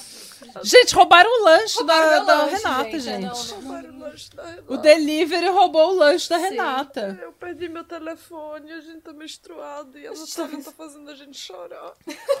A Natália tá deixando a gente triste. Calma que piora. Ah, Eu falei, eu falei, gente, eu preciso contar esse caso pra alguém e ninguém quer ouvir, ninguém que eu conheço quer ouvir. Vocês são as únicas pessoas e os Eu não nossos quero são as ouvir, Natália! que Para de contar pra mim que eu não quero ouvir! Chega! Mas é, é, os nossos ouvintes querem ouvir, eu, eu acho. O, no, a, o nosso, a nossa uma pessoa de audiência agora. Caiu nossa audiência. Ninguém aguenta. Uma das apresentadoras não aguenta a história. É, então. Calma, tá acabando, tá acabando. Ok, ok. Vai, vai piorar muito, mas depois melhora. Ok. Vai ter um, vai ter um final feliz. Vai ter? Pra algumas pessoas. Pra algumas pessoas. Ok. É, ok, disse Mônica, resignado. é, não passou muito tempo. O Shane perdeu o, o glamour dele pra Shelley, Ele sabe? perdeu aura de ela perdeu o interesse. É. Ela perdeu o interesse por ele e, e ele começou a passar pelos mesmos castigos que a Nick e a Sammy passavam. Com o agravante de que ele era o mais velho. Então, ele e a Nick tinham muito castigo junto. Eles, tipo, direto, e- eles apanhavam junto e a Sammy ficava de fora. Porque eles eram mais velhos e a Sammy meio que ficou de lado, sabe? Enquanto o Shane tava ali, era a Nick e ele que eram o alvo principal da mãe dela. Durante um dos castigos que ela colocou os dois pra fazer, que é tipo uma das coisas mais bizarras que eu já ouvi na face da Terra, ela mandava eles ficarem pelados e dançar uma música lenta. Aliás, sem música, sabe? Só dançar lentamente junto por horas. Tipo concurso horas de dança, e horas. pessoa que fica de pé. Tipo, exatamente.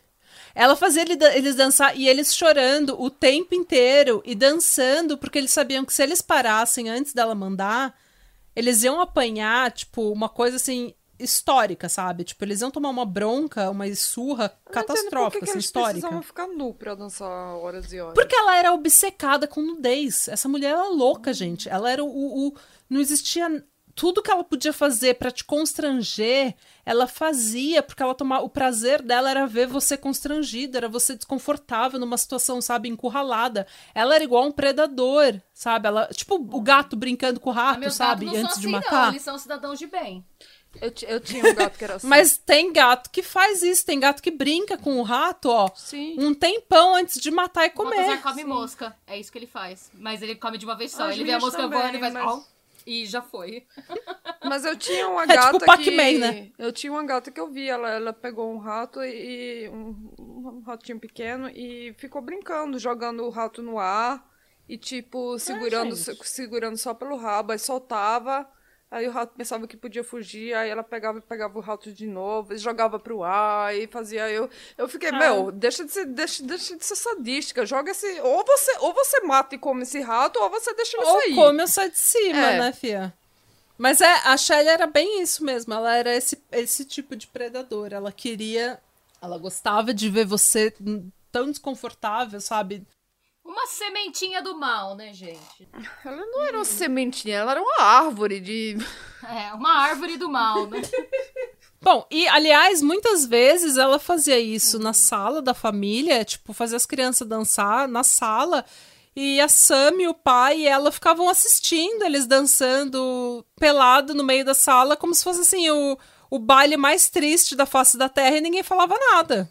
E detalhe, tudo isso acontecia enquanto a Shelley ia no médico toda semana fazer o tratamento do câncer que ela tinha. Vocês lembram que ela tinha câncer? Ah, ela tava com câncer de verdade? Era Ela- mentira. Hã? Era Eu que era mentira. mentira. Só que ela dormi. tinha que se, né, ela tinha que se comprometer com a mentira. Ela era comprometida. Ninguém pode dizer que ela não era comprometida.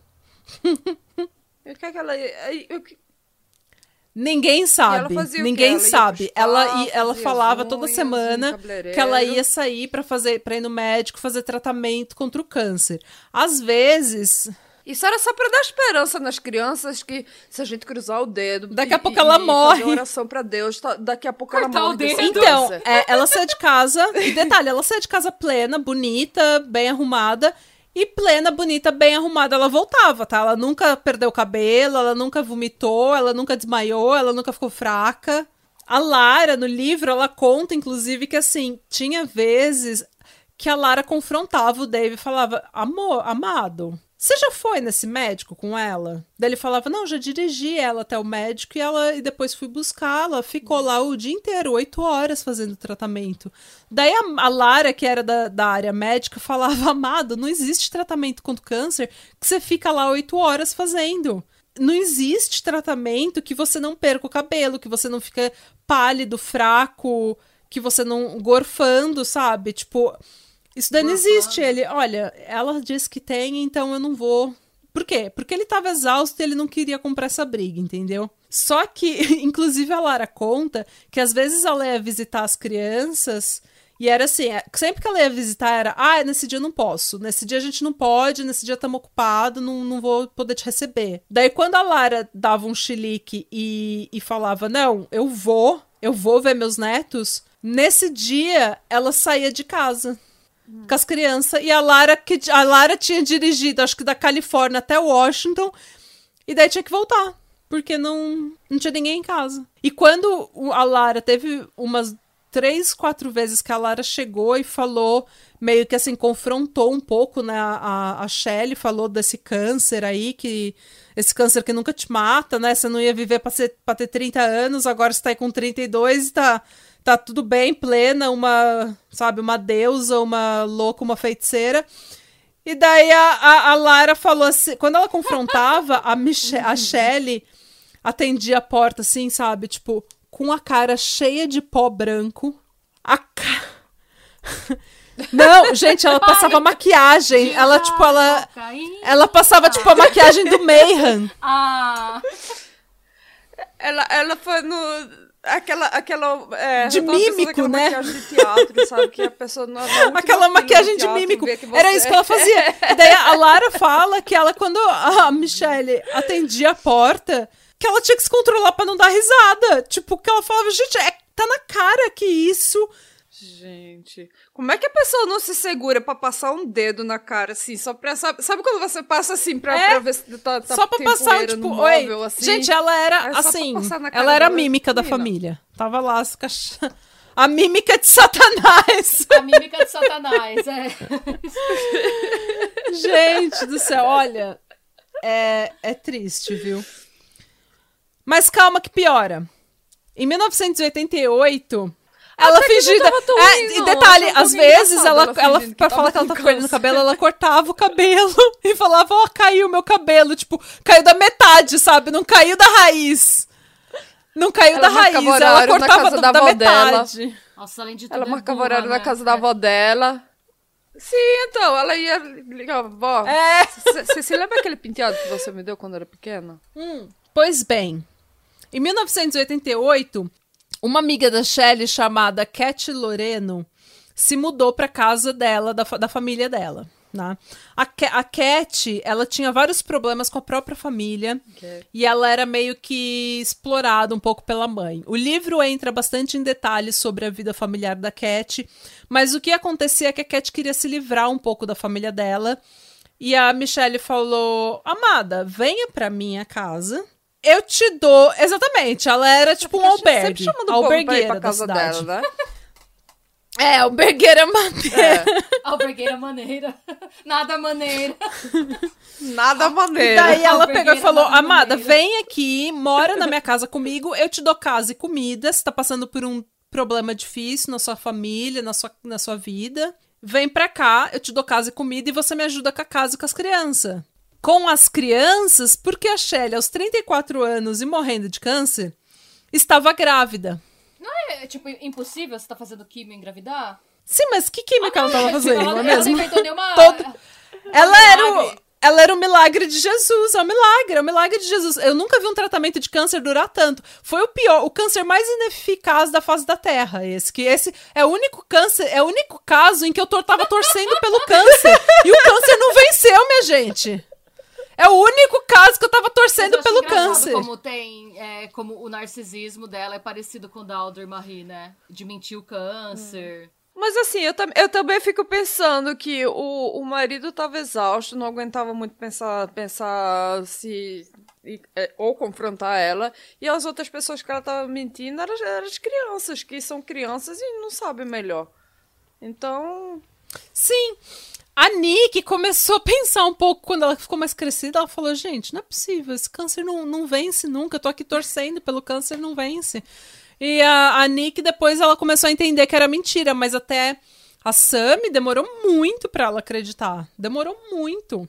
Mas enfim, a Cat se mudou então, né? É, pra ajudar ela com a casa e com as crianças. Porque o Dave tava sempre trabalhando, ela ia ter um bebê agora. E agora o Dave, que vivia pra trabalhar e já não tinha um puto no bolso, não tinha tempo pra ele, ele agora tinha duas filhas, um filho adolescente, uma amiga, uma esposa e um bebê recém-nascido pra criar. Ou seja, ele tem que sustentar duas- todas essas bocas aí que ela fica chamando, né, pra, pra morar na casa dela. E é o marido dela que tá se matando de trabalhar ela não contribui com um centavo, ela só pega o dinheiro dele e gasta. Essa galera não, não paga aluguel? Não, não paga nada. Eles só vão lá de favor. Não, porque o com a- Shane tem, amiga. 30, tem 13 anos. E essa amiga tava passando por dificuldade. E ela foi morar com a Shelly, o, o pagamento dela seria ajudar na casa e com as crianças. Ah, nossa, gente. Que maluquice. Maluquice, né? Daí um dia, olha só, ah, então, em junho de 1989, a Tori nasceu. E agora, como eu disse, né? A Shelley era muito boa com bebês. Ela cuidava muito, tinha muito, né? Muita atenção. E a Tori era um presente divino pra ela, porque a Tori nasceu prematura e com pulmão fraco. Então ela tinha a criança doente que ela sempre quis ter. Que todo mundo ia dar atenção pra ela, porque ela era mãe de uma criança doente. Eu pensava que ia ser aquela criança milagre que ela teve. Tendo tendo- can- Foi câncer, também, foi né? também essa bem. história, né? Um dia a Shelley contou pra todo mundo que a Tori parou de respirar no meio da noite e que graças a Deus ela tava ali, que graças a Deus ela tava acordada porque ela revivou a criança.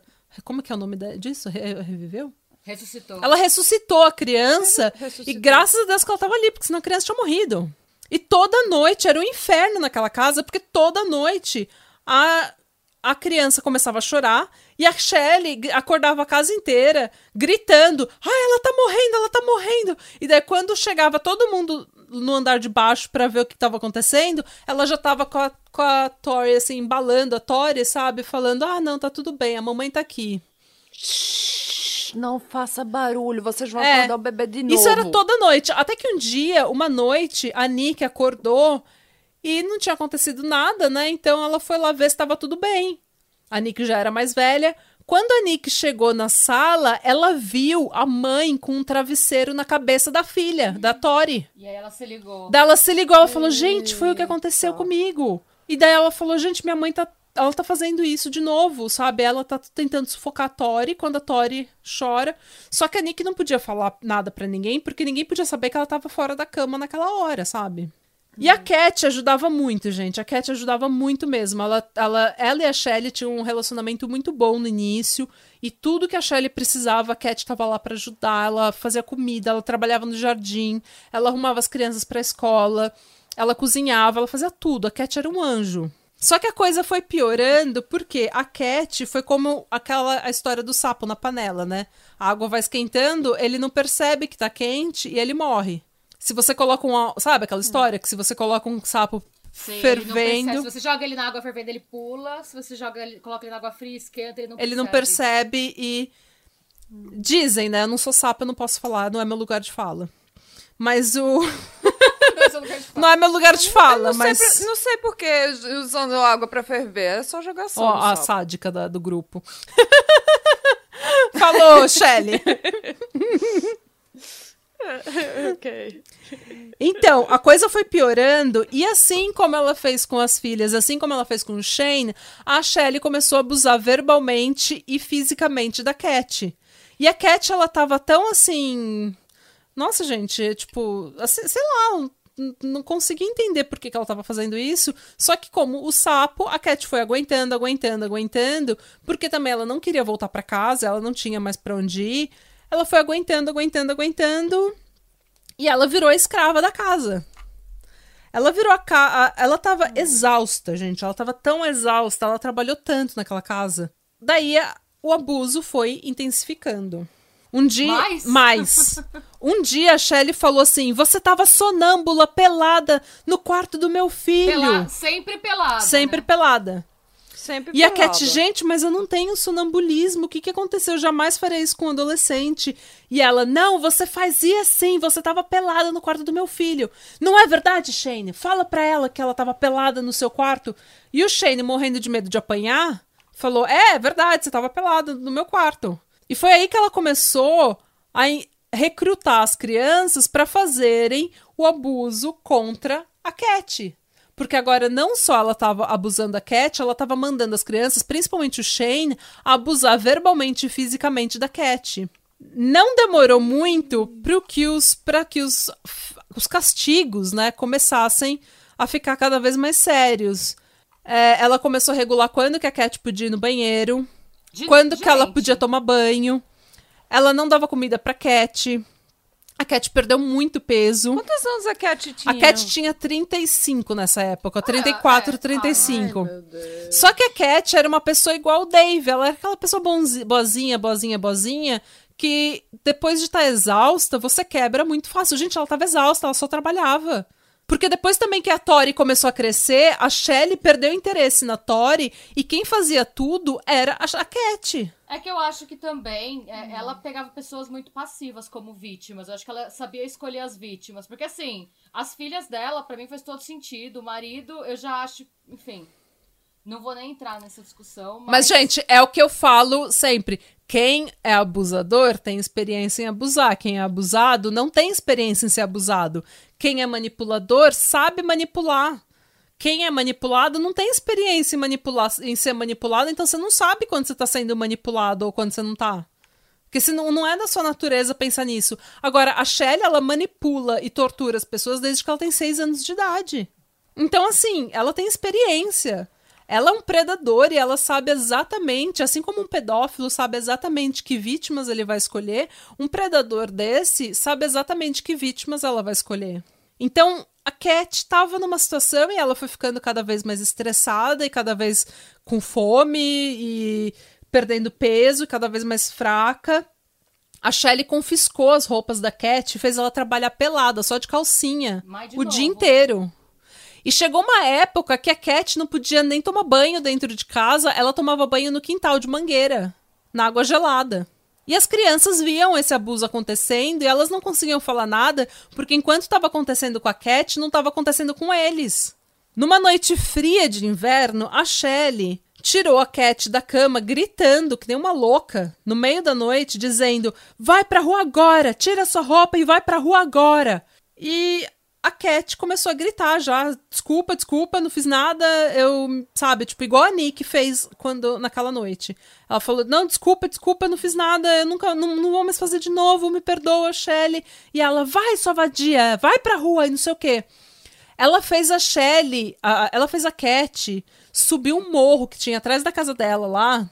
E lá em cima, o Dave tava esperando a Cat.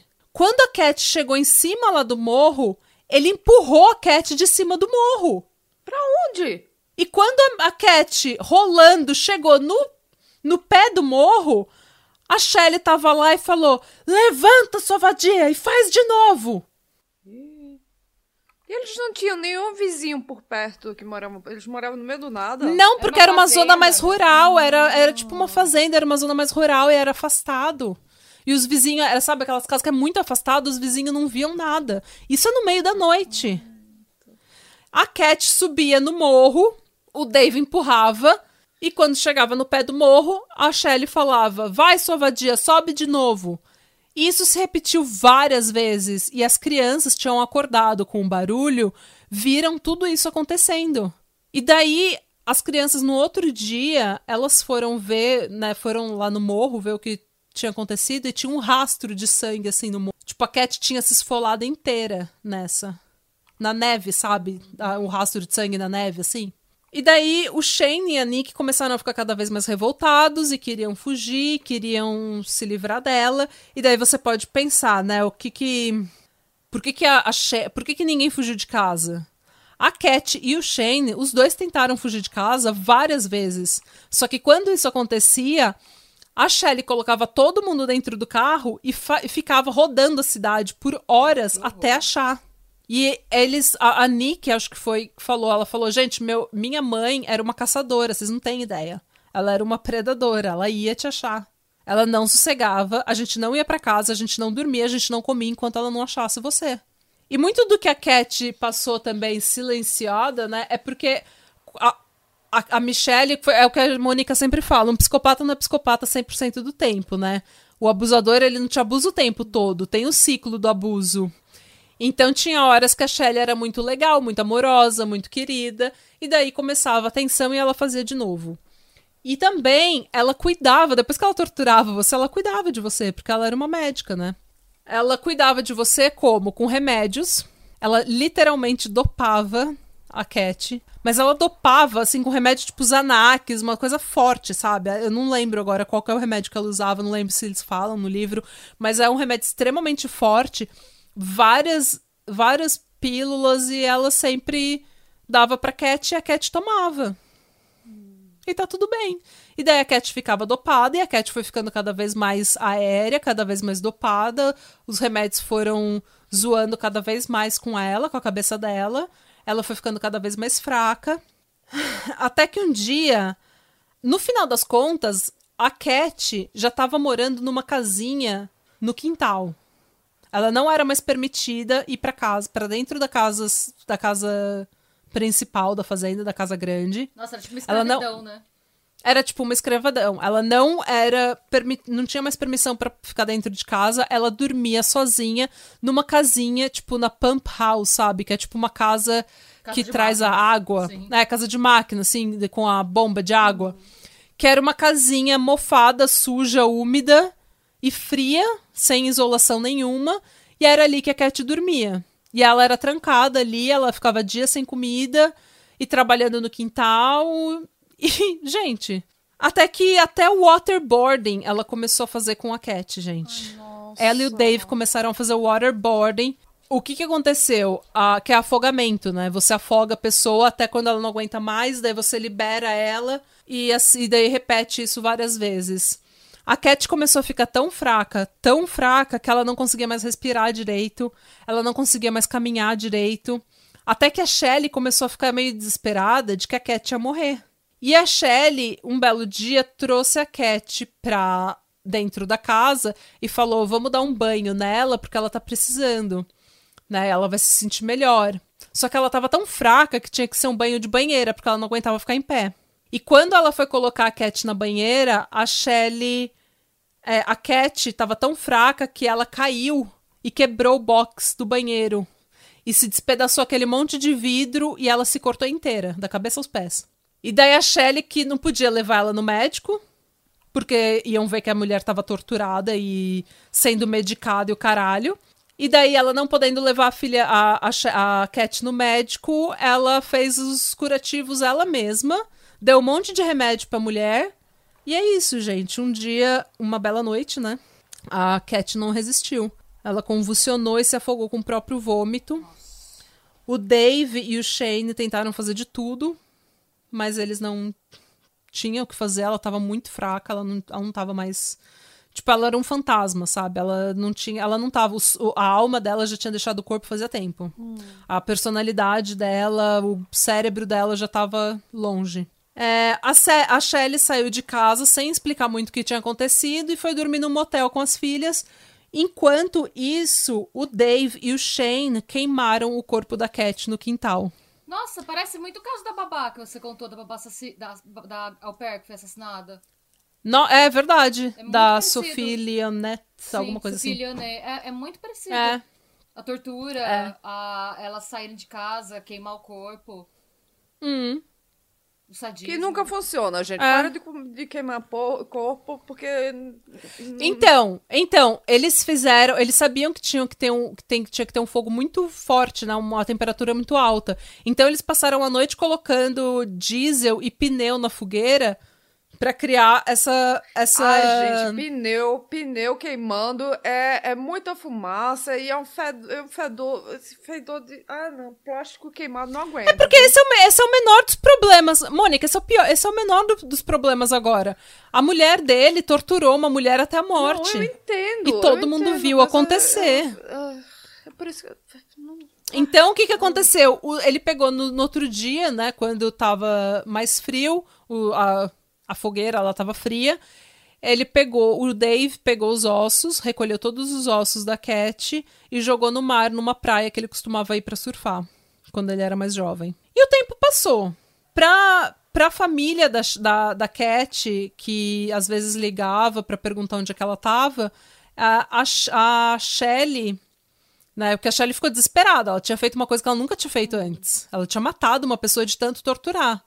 Então ela começou a ficar com medo, com o cu na mão, e começou a falar pra família da Cat e pra família dela que a Cat tinha se mudado e ido viajar com o Rock, um namorado dela, Rock. que era caminhoneiro. Era o Rock Flintstone. Rock é o caminhoneiro. É, o Rock era o caminhoneiro, que a Cat era louca por ele, e elas- eles estão viajando juntos pela América. Eles estão viajando junto, ela fugiu com o Rock. E ela fazia isso, ela fazia, a família dela repetia essa história 300 vezes até elas não errarem, até elas acreditarem. Tanto que a Sammy, ela bloqueou o que tinha acontecido, porque a Nick, ela já era mais velha e o Shane contou pra ela o que tinha acontecido. Então a Nick sempre soube que a Cat tinha morrido e que eles tinham queimado o corpo dela no quintal. Só que ela não podia contar pra nada, porque senão o pai e a mãe dela iam ser presos e elas, eles eram tudo adolescente, eles iam ser separados, colocados num orfanato. Então a Nick ficou quieta. A Sammy simplesmente bloqueou. Ela, ela deu uma de louca e fingiu que não, a, a Cat tá com o Rock, a Cat tá com o Rock, porque a Sammy amava a Cat. Ela era muito apegada à Cat. Então ela foi aquela que bloqueou e falou: não, a Cat tá viva, ela tá bem, ela tá feliz. E o tempo passou. E o tempo passou. Um belo dia o Shane desapareceu, fugiu. A Shelley fez a família inteira entrar no carro mais uma vez e procurar ele. Só que dessa vez, ao invés de procurar ele por horas, como eles tinham feito antes, ela procurou, tipo, rodou a cidade por uma hora e falou: ah, foda-se ele. Quando perguntavam o que tinha Suspeição. acontecido com o Shane, tanto o Dave quanto a Shelley diziam que ele tinha arrumado um trabalho num barco de pesca no Alasca e que ele estava bem e que ele ligava sempre. Aliás, ele acabou de ligar, vocês perderam porque estavam na escola, mas ele acabou de ligar, acabei de falar com crianças, ele. Né? Só, só eles que falam com o. Ele, não, as crianças estavam sempre na escola. Só quem falava com ele era o era a Shelley. E o tempo passou. A Nick conseguiu sair de casa, a Sammy saiu e convenceu a mãe dela a, a deixá-la fazer faculdade, porque a mãe dela tentou sabotar de todas as formas as duas filhas, mas ela falou: "Não, eu vou fazer faculdade", bateu o pé até que ela conseguiu convencer a mãe dela e saiu de casa também, foi pra faculdade. Um dia, a Shelley começou a trabalhar, o tempo passou. Esqueceram da Cat, esqueceram do abuso, esqueceram de tudo. Um belo dia, a Shelley conheceu um homem gay chamado Ronald Woodsworth, que tinha vários problemas com a família dele. E o livro entra em detalhes da situação deles, é uma, é uma situação complicada, mas ele tinha muito problema com a família dele, ele estava numa situação muito vulnerável, muito frágil, porque o namorado dele de muitos anos tinha acabado de terminar com ele. Então ele tava bem deprimido, ele tava pobre, ele não tinha onde ir. E a Shelley falou: Amigo, Ai, não. Vem morar na minha comigo. casa. Ai, meu Ai, Deus. gente. Se essa mulher falasse amiga pra mim, oh, meu Deus, sai daqui, por favor. Ai, se eu visse essa mulher na rua, eu dava uma cajadada na cabeça dela. Sai, Shelley! chape... chapeta. é a chapeta. É a Shelley chapeta. A chapuletada. Sai! Enfim. Então, desculpa, a chapeta. Ela convidou ele pro albergue dela. Sim, porque ela falou: olha, agora tá só eu e a Tori, porque a Nick saiu de casa, a Sammy tá na faculdade, o Dave trabalha a semana toda em outra cidade. Então, tá só eu e a Tori dentro de casa, aquela casa é enorme. Vem me ajudar com a casa e eu te dou casa e comida. Então, quer dizer, é o, Vem ser meu é o escravo. que é o que tem pra hoje, né? E o Ron, ele era também aquela pessoa super boazinha, sabe? Que não gosta de confrontação, exatamente igual o Dave, exatamente igual a Cat, que é o que a gente tava falando. Ela sabe escolher as vítimas, ela sabe quem é que tá num estado vulnerável, quem é uma pessoa que, que ela pode quebrar. E o, o Rony, como ele era conhecido, né, o Ronald, ele virou o tio Ronnie. Ele morava lá com ela e com a Tori. A Tori amava ele, ele era um homem super bonzinho. E ele era, uma, ele era um homem gay. Ele era, ele era bem artístico, bem criativo. Isso na década de 90. Ele usava um rabinho, sabe, um rabo de cavalo, brinquinho, umas, umas roupas assim bem gay, bem, sabe, tropical, não sei o quê. E, e ele tinha uma personalidade super, assim, feliz, super, sabe, radiante e tudo mais. E o que ele pedia, o que a Shelley pedia pra ele fazer, ele fazia, gente. Ele era super bonzinho e a relação dela, a relação dele com a Shelley era muito boa no início. Assim como a Cat, não demorou muito, o Rony começou a receber o mesmo tratamento que as filhas e que o Shane. E, enfim, o abuso começou verbalmente, depois fisicamente. Ele foi forçado a trabalhar que nem um camelo, nu, às vezes sem comida. Ele não podia tomar banho nem usar o banheiro, porque a Shelley dizia, entre aspas, eu não quero uma bicha usando o meu banheiro. Nossa, gente. Então, antes ela não tinha problema nenhum com ele ser homossexual. Ele era o amigo gay dela que ela adorava falar: Ah, eu tenho um amigo gay. É, agora que ela começou a abusar ele, era você é uma bicha suja, uma bicha nojenta, um viado de merda. E eu tô usando esses termos pejorativos porque eram os termos que ela usava, só que em inglês, né? Eram os termos que ela usava. A gente não usa esse tipo de termo né, nesse podcast. Eu tô falando pra vocês verem o, o teor do abuso verbal. Porque naquela época também não era igual a hoje. É, hoje ainda é difícil pra uma pessoa ser gay, mas o, o Rony, ele se sentia muito é, afastado, muito excluído da família por causa da homossexualidade dele. Ainda era um pouco tabu, eles não podiam casar, você tinha vários preconceitos ainda na sociedade que hoje em dia a gente está tentando quebrar. Então ele provavelmente se sentia muito culpado, talvez, por ser gay. E ela pegava essa, sabe, esse sentimento de. Enfim. E usava contra ele. A Tori, que já estava grande, começou a responder à mãe e começou a tentar Ajudar o a, brother. a tentar ajudar o Rony. Só que daí sobrava pra ela e ela tomava no cu também e apanhava. Então, aos poucos, o Rony foi virando um fantasma de quem ele era, sabe? Ele foi virando um fantasma. Ele também estava sendo dopado com remédios e com uísque. É, ele também estava sendo maltratado o tempo todo. Ela também estava torturando ele psicologicamente. Um dia, e essa foi a parte que eu acho que eu. Eu não sei nem o que aconteceu aqui, sinceramente. Foi o que aconteceu com a, a, Ca- a Cat. Um dia, a Tori viu da janela dela o Rony cair do telhado. Ele tava limpando as telhas e as calhas e ele caiu do telhado. O Dave e a Shelley estavam no jardim, no quintal. Ao invés de prestar socorro pro Ronnie, eles, o Dave falou, faz de novo. E o Rony tava tão zoado, o Rony tava tão zoado da cabeça, que ele levantou, subiu a escada e fez de novo.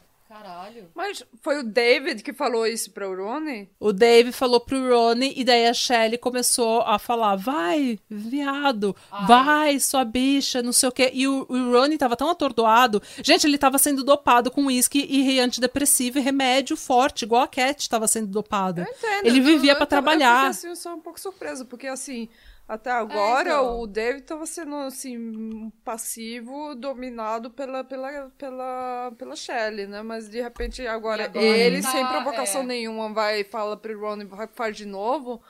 Aí é- o, o, É. o pingo de simpatia que eu tinha pelo ele saiu pela janela agora. Exatamente. é, Exatamente, eu- eu porque a agora ele nessa. começou a meio que tomar gosto pela Uhum. coisa, né?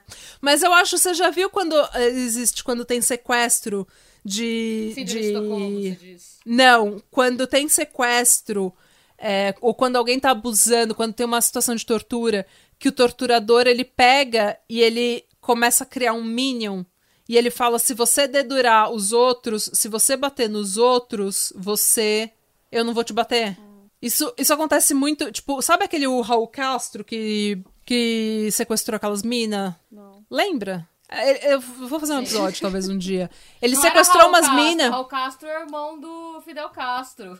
Nossa, é verdade! É outro nome. Como é o nome dele? Ai, é O Ca- Castro. O sobrenome é Castro. Deixa eu pegar aqui.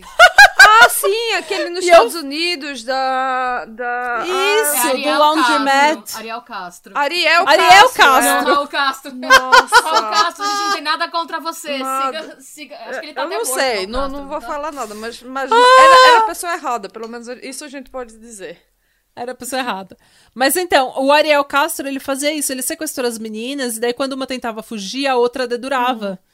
Por que, que a outra dedurava? Porque daí ele sabia, ela sabia que se ela dedurasse, se ela fosse ruim com a sequestrada, ela não ia sofrer as, as, as consequências, né? Ela, ele ia ser mais, Mas é, ao mesmo ma- tempo. melhor com ela. Ao mesmo tempo. Isso é muito fácil. sim, mas ao gente. mesmo tempo, Isso é muito David, fácil de fazer. ele não foi, ele não foi torturado sadisticamente como, como as filhas dele, como, todo, como todos os outros foram. Sim, ele tava cansado porque tem que trabalhar Não. pra caralho e essas coisas, mas ele não foi torturado como, como os outros, né? Isso é verdade. Isso é verdade. Eu acho que depois de um tempo ele começou a sentir um pouco de poder e ele ficou meio bêbado de poder, É, pode sabe? ser. Ai, e falta muito pra essa terrível Igual- história terminar, Natália. Não, tá tô- acabando. A Mônica tá, Tá até com acabando. lencinho. Eu tô já. com lencinho aqui, sabe? Ai. Tá acabando, gente. Calma. Ó, assim como o Shane e a Cat tentaram. é, Ah, então. Nesse ritual, né, que o Dave começou de falar, faz de novo, o, o Ronnie ia, subia no telhado, se jogava e caía no cascalho, sabe, nas pedras. E isso foi e eles isso se repetiu várias vezes e os pés dele ficaram dilacerados porque ele caía do telhado no cascalho. A Shelley começou a tratar o Ronnie com banhos de água quente e cândida. O que que é Cândida? Água sanitária. Bleach. Ah! Assim, bem que minha mãe me tratou Pois com é. vinagre uma vez. Mas, gente, não é cândida. Ele, aqueles pés todo dilacerado, todo fudido. fica- Mas porque abre mais, E né? ele- A pessoa dá corte quando você usa. Mas Cândida? Sim, na pele. Nossa, Mas água sani... É desnecessariamente cruel. É tipo você colocar diesel na pele, tipo querosene, quer dizer. É, pra- tipo, queima a pele. Não é bom pra pele. Não ajuda. Não é gente. bom pra você, Ai, gente, principalmente tá bom, em tá ferida. Ok, vamos, vamos pra frente, vamos, vamos. Vamos passar. E assim como a Cat, um dia o Ron não resistiu, gente. Os ferimentos dele foram, tipo, ele, ele tava muito fraco. Ele não aguentava mais respirar direito. Ele tava sempre cansado, ele não conseguia mais ficar em Ele pé. era um pouco mais velho, não? Então, e ele ele era um pouco mais velho, ele tinha uns 56 anos, eu acho, uma coisa assim. Então foi, foi muito mais rápido, a decadência dele foi muito mais rápido do que a da Cat. Ó, a Shelley, a Shelley diz que encontrou o Ron morto e que ela tentou ressuscitar ele de todas as formas e ele não conseguiu, e ela não conseguiu. E nisso, ela também não podia ligar pra ninguém, pra polícia, pro hospital, porque ele tava coberto de corte, hematoma e cândida no corpo. Então ela simplesmente ligou pro Dave e falou: "Você precisa vir pra casa agora". E ele: "Não, eu não posso ir pra casa, eu vou perder meu emprego". E ela: "Você precisa vir pra casa agora". E I daí- did it again. É, e daí ele entendeu. Ela nunca falou pra ele, eu matei o Ron, mas ele entendeu. O Ron tá morto. Nisso, ele não podia mais queimar o corpo do Ron. Porque eles tinham um galpão, tipo um barn, sabe? Tipo, eles tinham um galpão, assim, de fazenda. Já é bem na, bem na vista pros vizinhos. Que bloqueava a vista dos vizinhos pra propriedade deles. Agora, eles tinham demolido esse galpão. Esse galpão não existia mais. E eles, a, a prefeitura tinha instalado uma luz, um poste de luz bem perto da, da casa deles. Bem ali perto onde eles tinham queimado o corpo antes, o corpo da Cat. E a cidade estava passando por uma seca e era proibido proibido fazer fogueira, é, churrasco, soltar fogos de artifício, qualquer coisa com fogo no mato era proibido, porque estava muito seco e a chance de incêndio florestal era muito grande. Então, ele não tendo como se desfazer do corpo do Ron, ele enterrou o corpo do Ron no quintal. Ok. Enquanto isso tudo estava acontecendo, e é aí que a história melhora. Ok. Então agora vem um pouco do Silverline. Enquanto isso tudo estava acontecendo, a Tori tinha ido passar alguns dias com a Sammy em Seattle, que é a capital de Washington, então é a cidade grande, sabe? É, a Nick, como eu tinha dito, ela tinha saído de casa uns anos antes, ela nunca mais voltou para casa, ela nunca mais falou com, as, com, as, é, com a Tori, nunca mais falou com a mãe dela, com o pai dela. A Sammy continuou falando com a Nick, mas a Nick meio que virou a persona não grata, a ovelha negra da família que ninguém podia falar nela. E a Tori achava que a Nick era uma pessoa horrível. Só que quando a Tori foi passar. Porque era isso que a- porque ela era muito pequena quando a, a Nick saiu de casa. E ela era muito pequena quando aconteceu tudo isso com a Cat. Então, ela sabia que a mãe dela era uma pessoa horrível, mas pra ela, a Nick era pior. E daí, quando ela foi passar esses dias em Seattle com a Sammy, a Sammy falou: a gente vai visitar a Nick. Só que você não pode falar pra mamãe, porque eu sempre mantive contato com a Nick esses anos todos, mas eu nunca falei pra mamãe. Você não pode falar pra mamãe que eu te levei pra visitar a Nick. E quando elas se reuniram, foi tipo como se o tempo não tivesse passado, sabe? Elas estavam. A Nick agora estava casada com filhos, ela estava vivendo uma vida muito bem, da medida do possível, depois de toda a tortura que ela tinha presenciado e sofrido.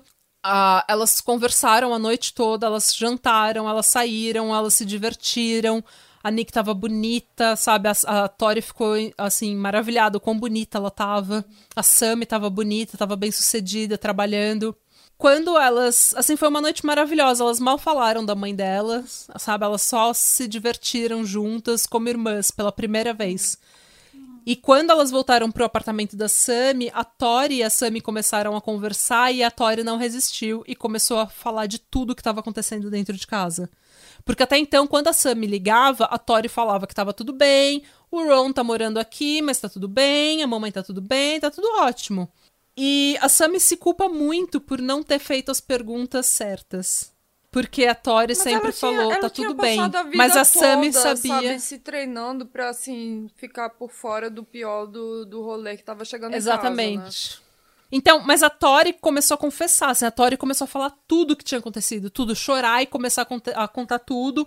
E daí a Sammy começou, gente, ela, ela deixa você dias sem comida, sim. Ela faz você ficar pelada, sim. Ela, ela faz você trabalhar eh, exaustivamente na casa, sim. Ela te bate, sim. Ela faz isso, sim. E daí a Tori falou: Nossa, ela fazia tudo isso comigo e com a Nick e com A o Shane, e não sei o que. Começou a chorar. Até que a Sammy. E até que a Sammy falou: Ai, ai, Tori. E o Ron, ele tá bem? Da, a, Sammy, a, a Tori falou: Não. O Ron tá. Ele tá magro, ele tá doente, ele tá passando mal, ele não consegue caminhar direito, ele tá. Ele só se fode. E daí a Sammy, ai, Tori. Eles mataram a Cat e, e queimaram ela no, no quintal. Foi a primeira vez que a Sammy conseguiu falar em voz alta o que tinha acontecido com a Cat. Nossa. E daí elas meio que formaram um plano, porque a Nick, ela tava, ela queria deixar todo o passado dela pra trás e anos antes ela já tinha contado pra Lara e pra polícia o que tinha acontecido com a Cat. Só que a Cat, nu, eles nunca investigaram. Eles tentaram, o detetive tentou ligar pra Sammy e a Sammy, como ela ainda tava morando em casa, ela simplesmente não respondeu as ligações. E ela falou: se um dia eles me mandarem, eu vou falar a verdade, mas eu não vou testemunhar por conta própria contra minha mãe, porque vai sobrar pra mim. E também porque ela tinha crescido nesse negócio de fazer um, um pouco de, de ter um pouco de afeto, mais afeto pela mãe, porque ela sofreu menos do abuso. E todas as vezes que ela se afastava um pouco da mãe, a mãe puxava ela de volta com aquela manipulação. Depois de 30 anos com câncer, a mãe dela agora tinha lupus, Ah, tá? tá. Ah, tá. Ela tava sempre doente, agora eu tô em lupus. Então você tem que ficar comigo, porque a Nick é uma vaca que não liga pra mim. A Tori é criança, seu pai tá sempre trabalhando. O Ron é um. O Rony, né? É, um, é uma bicha nojenta e eu preciso de você na minha vida porque eu tenho lupus. E daí. Mas a Sammy agora, ela tava decidida a mudar, porque agora ela tava vendo que tudo que tinha acontecido com ela estava acontecendo com a Tori. E o que tinha acontecido com a Cat estava acontecendo com o Ron. Então, ela, a Tori, voltou pra casa e ela e a Nick armaram um plano pra tirar a Tori de lá. Quando a Nick, quando a Tori chegou em casa, o Ron não tava mais lá. E a mãe dela falou pra ela que o Ron tinha arrumado um namorado e fugido e saído de casa, se mudado. Eita. E pra família dele, ela falou a mesma coisa. Só que a, a Tori agora tava esperta, ela falou: Não, isso não aconteceu, Como é gente. esse Isso não aconteceu. Eles mataram o? Ron. Ele tava todo emancipado aqui, não conseguia nem mal andar. Todo fudido, não conseguia nem mais andar. E daí a, a Tori falou: Não, eles mataram, eles mataram, eles vão fazer. Eles fizeram igual que eles fizeram com a Cat. E ela ficou desesperada, daí ela começou a procurar na propriedade sinais, provas de que eles tinham matado o Ron. E ela achou várias roupas dele ensanguentadas, escondidas na pump house, ali na, naquela casinha no, no- nos fundos da, da- do- da- É, onde a Cat dormia. E ela pegou, ela foi muito esperta, ela pegou aquelas roupas com manchadas de sangue e escondeu no galinheiro. E daí, a Nick, nisso, a Nick e a Sammy estão lá na polícia falando tudo, abrindo o jogo. E a, a Nick falou: se o Ron morrer, é culpa de vocês, porque eu vim aqui e depois, várias horas, anos atrás, e vocês nunca investigaram o que aconteceu com a, com a Cat. E agora, se o Ron morrer, é culpa sua. E daí eles começaram, né? O cu, em- né, o cu apertou, e daí eles começaram a se movimentar. E nisso, a Tori tá falando com a Sammy no telefone, elas estão armando tudo que vai acontecer. E daí, o que que acontece? A, o conselho tutelar e a polícia vão pegar a Tori em casa. E nisso a Tori fala pro policial que tá pegando ela e fala: vocês têm que voltar com o mandato de busca ela cochicha assim na orelha dele. Vocês têm que buscar com manda vocês têm que voltar com o mandato de busca e vocês têm que têm que é, vasculhar o galinheiro. E daí ela pegou, foi pro conselho tutelar e a mãe dela ficou desesperada, né? Porque daí a casa caiu. Ela falou: "Não, agora ela ligou pra Sammy desesperada falando: "Eles tiraram o meu bebê de mim, dos meus braços, sem motivo nenhum." Nossa, Nossa que preguiça dessa senhora.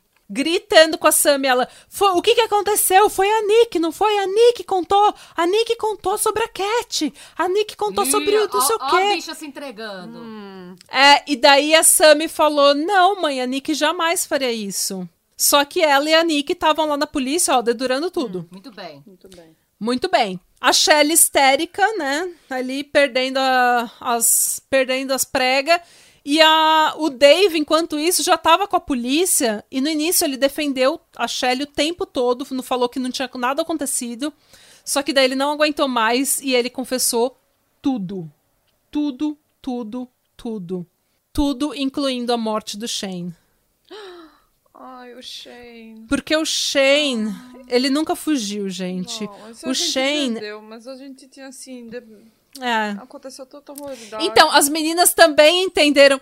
As meninas também entenderam isso. Que alguma coisa tinha acontecido com ele, mas não sabiam o que. E elas sempre mantiveram a esperança de que ele realmente estava num barco no Alasca, feliz, pescando, com uma família, vivendo, sabe? A gente tem. É, é bem que você tem esperança, né? É, o É, poder porque do ele e a Nick, a Nick né? planejavam o tempo todo, né? Ele e a Nick planejavam fugir o tempo todo, então ela realmente queria muito que isso tivesse acontecido. Só que na verdade o que aconteceu é que um belo dia o Shane mostrou pra Nick Polaroid, sabe aquelas fotos Sim. Polaroid da Cat que ele tinha tirado tipo dois, três dias antes da Cat morrer. A Cat tava tipo um animal, ela tava um monstro fraca, engatinhando no chão porque ela não conseguia ficar de pé. E ele foi lá, tirou as fotos e guardou as fotos. E ele mostrou pra Nick e falou: Nick, a gente precisa ir na polícia agora. E a Nick falou: tá bom. Só que na noite, no meio da noite, ela teve um ataque de pânico.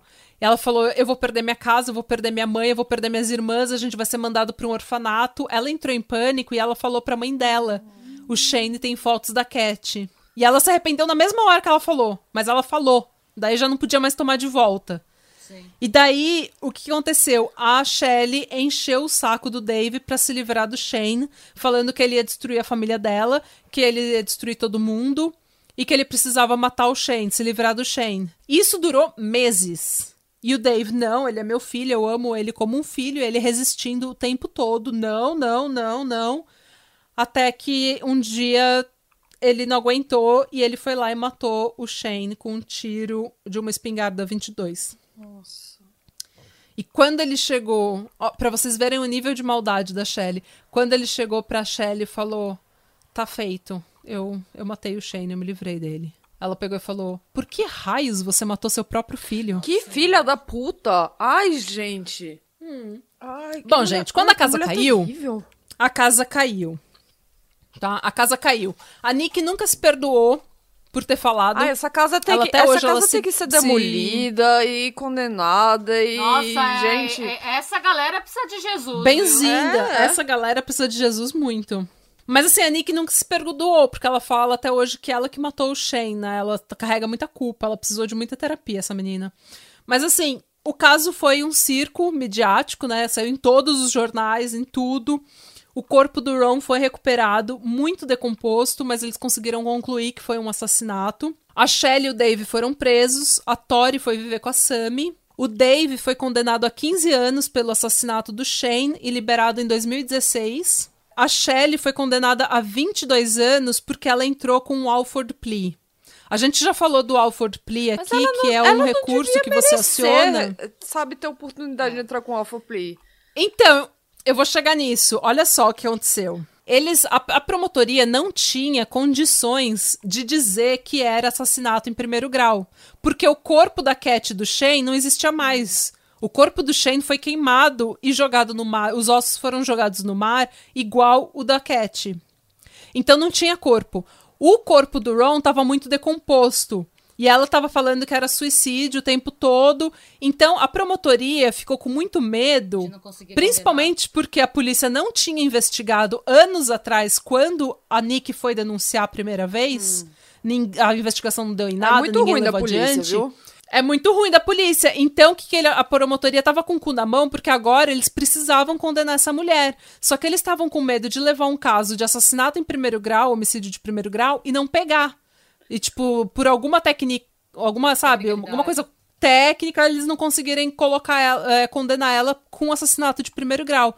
Então, eles fizeram o que a promotoria muitas vezes faz, que é, a gente não vai 100% de certeza pegar ele por esse crime, mas mais sério, mas a gente pode pegar ele por outros crimes menos sérios. Ele pega menos tempo, mas pelo menos é 100% que a gente pega, 100% de certeza que a gente pega. E daí eles fizeram isso, eles fizeram um acordo com a defesa de que ela entraria com o Alford Plea, dizendo, a gente já falou do Alford Plea aqui, que é você é um recurso que você tem, que você assume que você, você não se declara culpado, você se declara inocente. Só que você admite que o Estado tem provas suficientes contra você para te condenar. Então você é como você você admite que existe culpa, não, que, que eles podem te condenar mesmo você mantendo a sua inocência. E daí o que acontece? A promotoria entrou num acordo com a, com a defesa para que ela entrasse com esse Alford Plea e eles pegassem ela por manslaughter e assassinato de segundo grau. Que seria, no, no Brasil, seria inclusive um homicídio culposo, né? É, que é um assassinato. O assassinato em segundo grau lá, ele é um homicídio em que não tem premeditação e que. Mas você admite que as suas ações causaram a morte da pessoa. E o manslaughter é mais ou menos a mesma coisa, com algumas diferenças de circunstâncias. Por exemplo, você per... é um crime passional ou você perdeu a razão. Então tem algumas diferenças jurídicas aí, mas é sem, os dois são sem intenção de matar, sem premeditação. Só que você reconhece que as suas ações causaram a morte da pessoa. Mas o Shane foi e eles conseguiram fazer. Não, o Shane foi premeditado, entre aspas, mas não foi ela que matou Ah, é o. Shane, foi o Dave. E ele foi condenado por Ah, isso. mas então ela é conspiração já pra, o- pra, de, pra matar alguém? Então, Ah, eu não sei. Eu, eu ela só, entrou só com o Alford assim Plea muito porque eles não iam. Eles não iam. É bem injusto. mesmo. É muito injusto. É muito injusto. Só que a promotoria tava louca pra colocar ela na- atrás das grades e eles falaram: tá bom, a gente vai fazer um, um acordo de 17 anos. Beleza? Beleza. Daí na. na- como que é o nome? Na audiência pra dar a sentença. Normalmente, o culpado, né, pode falar com o juiz, pode ler uma carta, pode fazer alguma coisa. A, a família das vítimas também tem oportunidade de falar, porque daí o juiz vai considerar a sentença, né? Então, e a Shelley teve a oportunidade de falar. E ela falou tanta merda que o juiz deu 22 anos pra ela. Tipo, o juiz aumentou depois que ele ouviu ela falar. Nossa. Que eles deixam a pessoa falar pra ver se o juiz tem um pouco de. de Compaixão, raiva, né? de... Não, porque eles deixam. Não, de compaixão e diminuir a pena. É por isso que existe esse recurso né, na, na sentença de. Se você mostra na que audiência você tá, de sentença. Tá, tem remorso, que você tá entendendo, se sente culpado pelo crime que você cometeu, esse Isso. tipo de coisa. Daí o juiz pode reduzir sua pena. Só que o juiz, depois de ouvir a Shelley falar, porque ela No- falou que ela, ela falhou em defender a Cat dos abusos do Shane e da Nick. Eita! A po- bota- Não! E daí o juiz que ficou puto e falou: você vai né?" pegar 22 anos. Nossa, de pior pessoa, sério. Botando a culpa no Shane, que, que ela... Porque ela fazia o Shane, ela fazia o Shane. Ela fazia o Shane bater na Cat, na Cat. Ela fazia, porque eu tô falando, ela, recrutava ele e ele tinha que bater na Cat, porque senão ele ia tomar um cacete e, sabe, histórico. Então ele fazia isso. E daí é isso, gente. Ela tá presa ainda. Ela tentou entrar com recursos, ela não vai conseguir. Ah, a Tori e a Sammy ainda falam com o Dave, ah, porque elas acham que ele foi tão torturado quanto elas. Eu acho que não. A Nick, a Nick não quer nada, porque a Nick era a melhor amiga do Shane. Eles se amavam como se fossem assim irmão mesmo, alma gêmea, e ele matou o Shane. Ela nunca vai perdoar isso. É, a Sammy chegou a visitar a mãe na prisão, as outras não querem nada a ver com ela. É isso, Ah, gente. ela Essa é a trágica história da morte da A Shelley tem alguma data de ser solta? Então, ela pegou 22 anos, isso em 2004. Então, matemática, ela tá pra ser solta aí. Mas ela não vai ser solta, Hum. eu acho. Eu acho que ela vai ser. Eu não sei o que, que vai acontecer. têm com que ela, soltar ela, né? sinceramente. Se ela Ela tá cumprir pa- 20, quando ela cumprir 22 Ela, anos. é, se ela cumprir 22 anos, eu espero que ela morra. Se bem que se ela é espero que sádica, ela é morra capaz dela antes. fazer umas merda na cadeira e aumentando o tempo dela, né? É, então, eu não sei.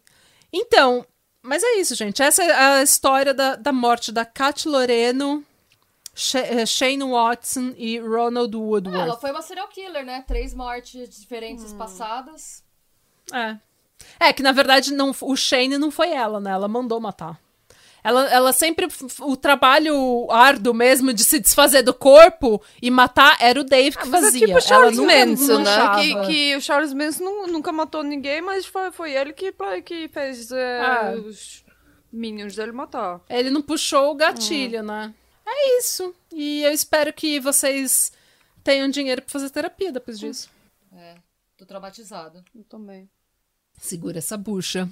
Eu precisava falar desse caso pra alguém, porque eu tentei contar pra todo mundo no trabalho e ninguém queria ouvir. Natália, eu te amo, mas agora eu te odeio só por causa desse episódio. Como é que você faz isso com a gente? Gente, mas esse é o tipo de, de história que eu acho que é. Por que, que é necessário contar? Não é simplesmente porque eu quero contar, mas é porque também.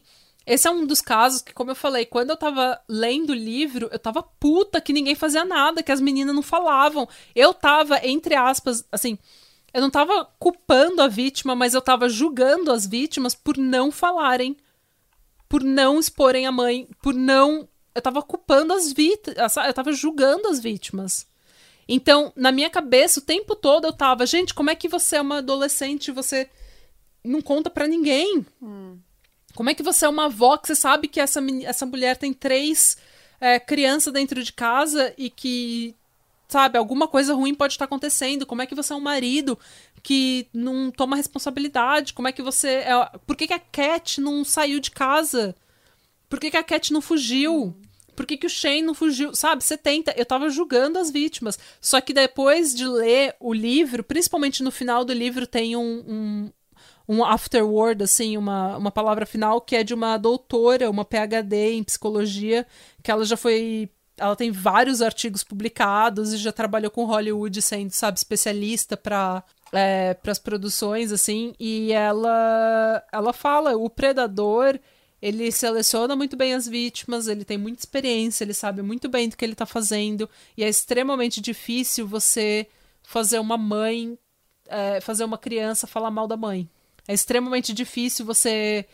Porque ela manipulou você com amor e com dor a vida inteira.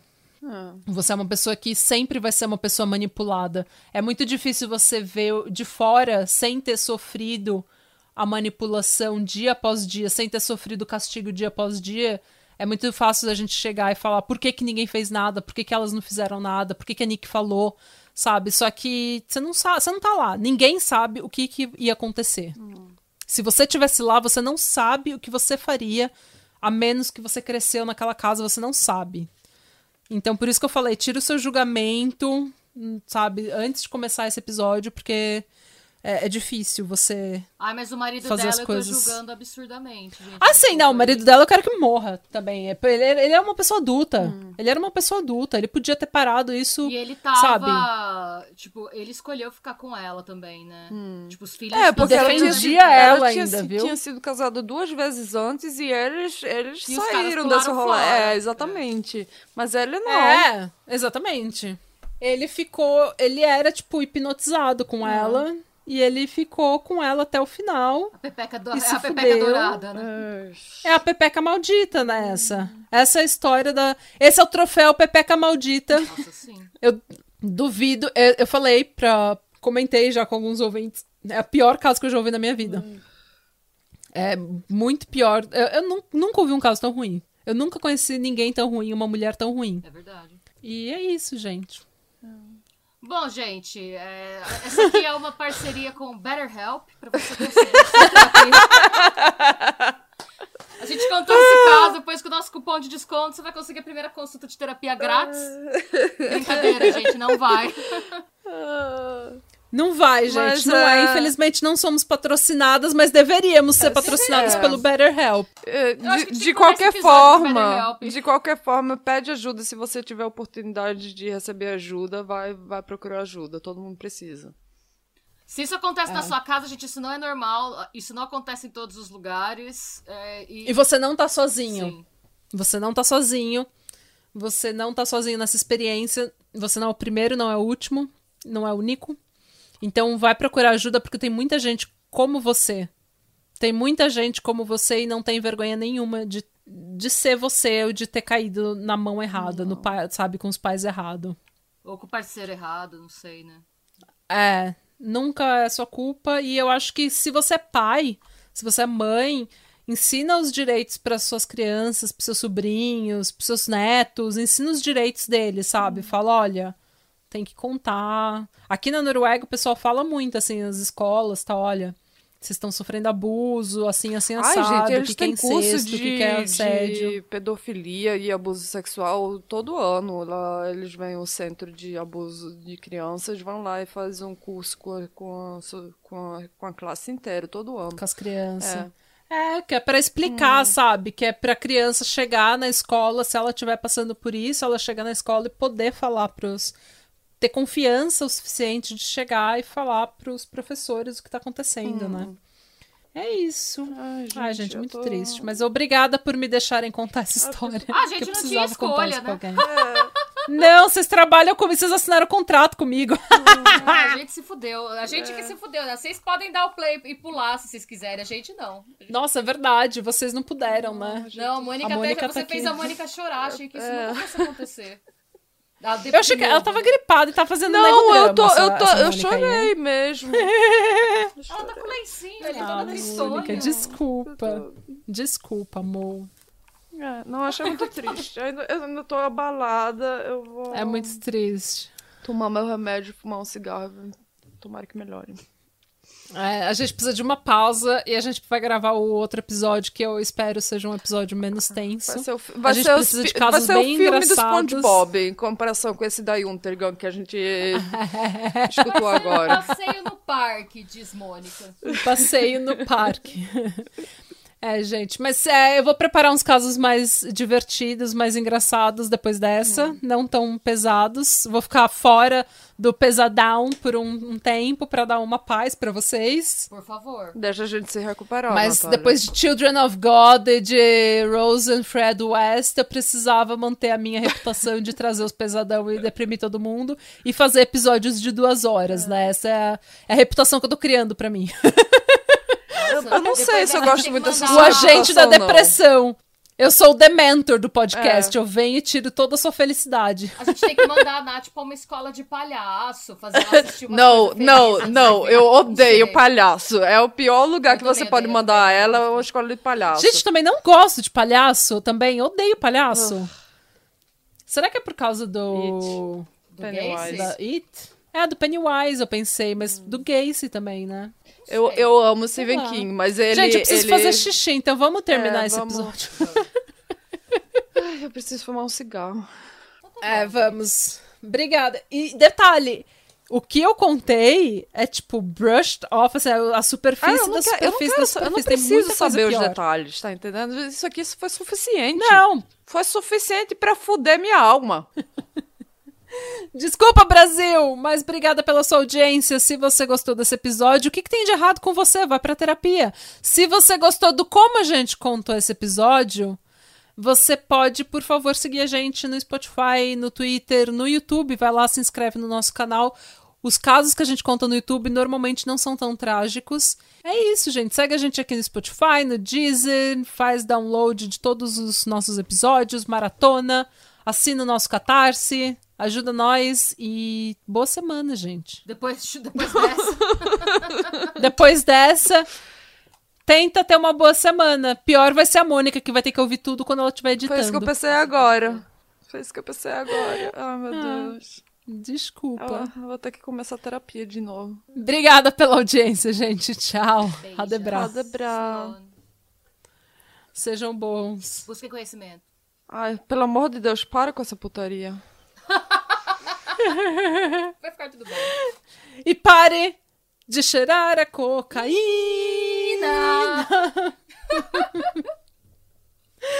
Tchau.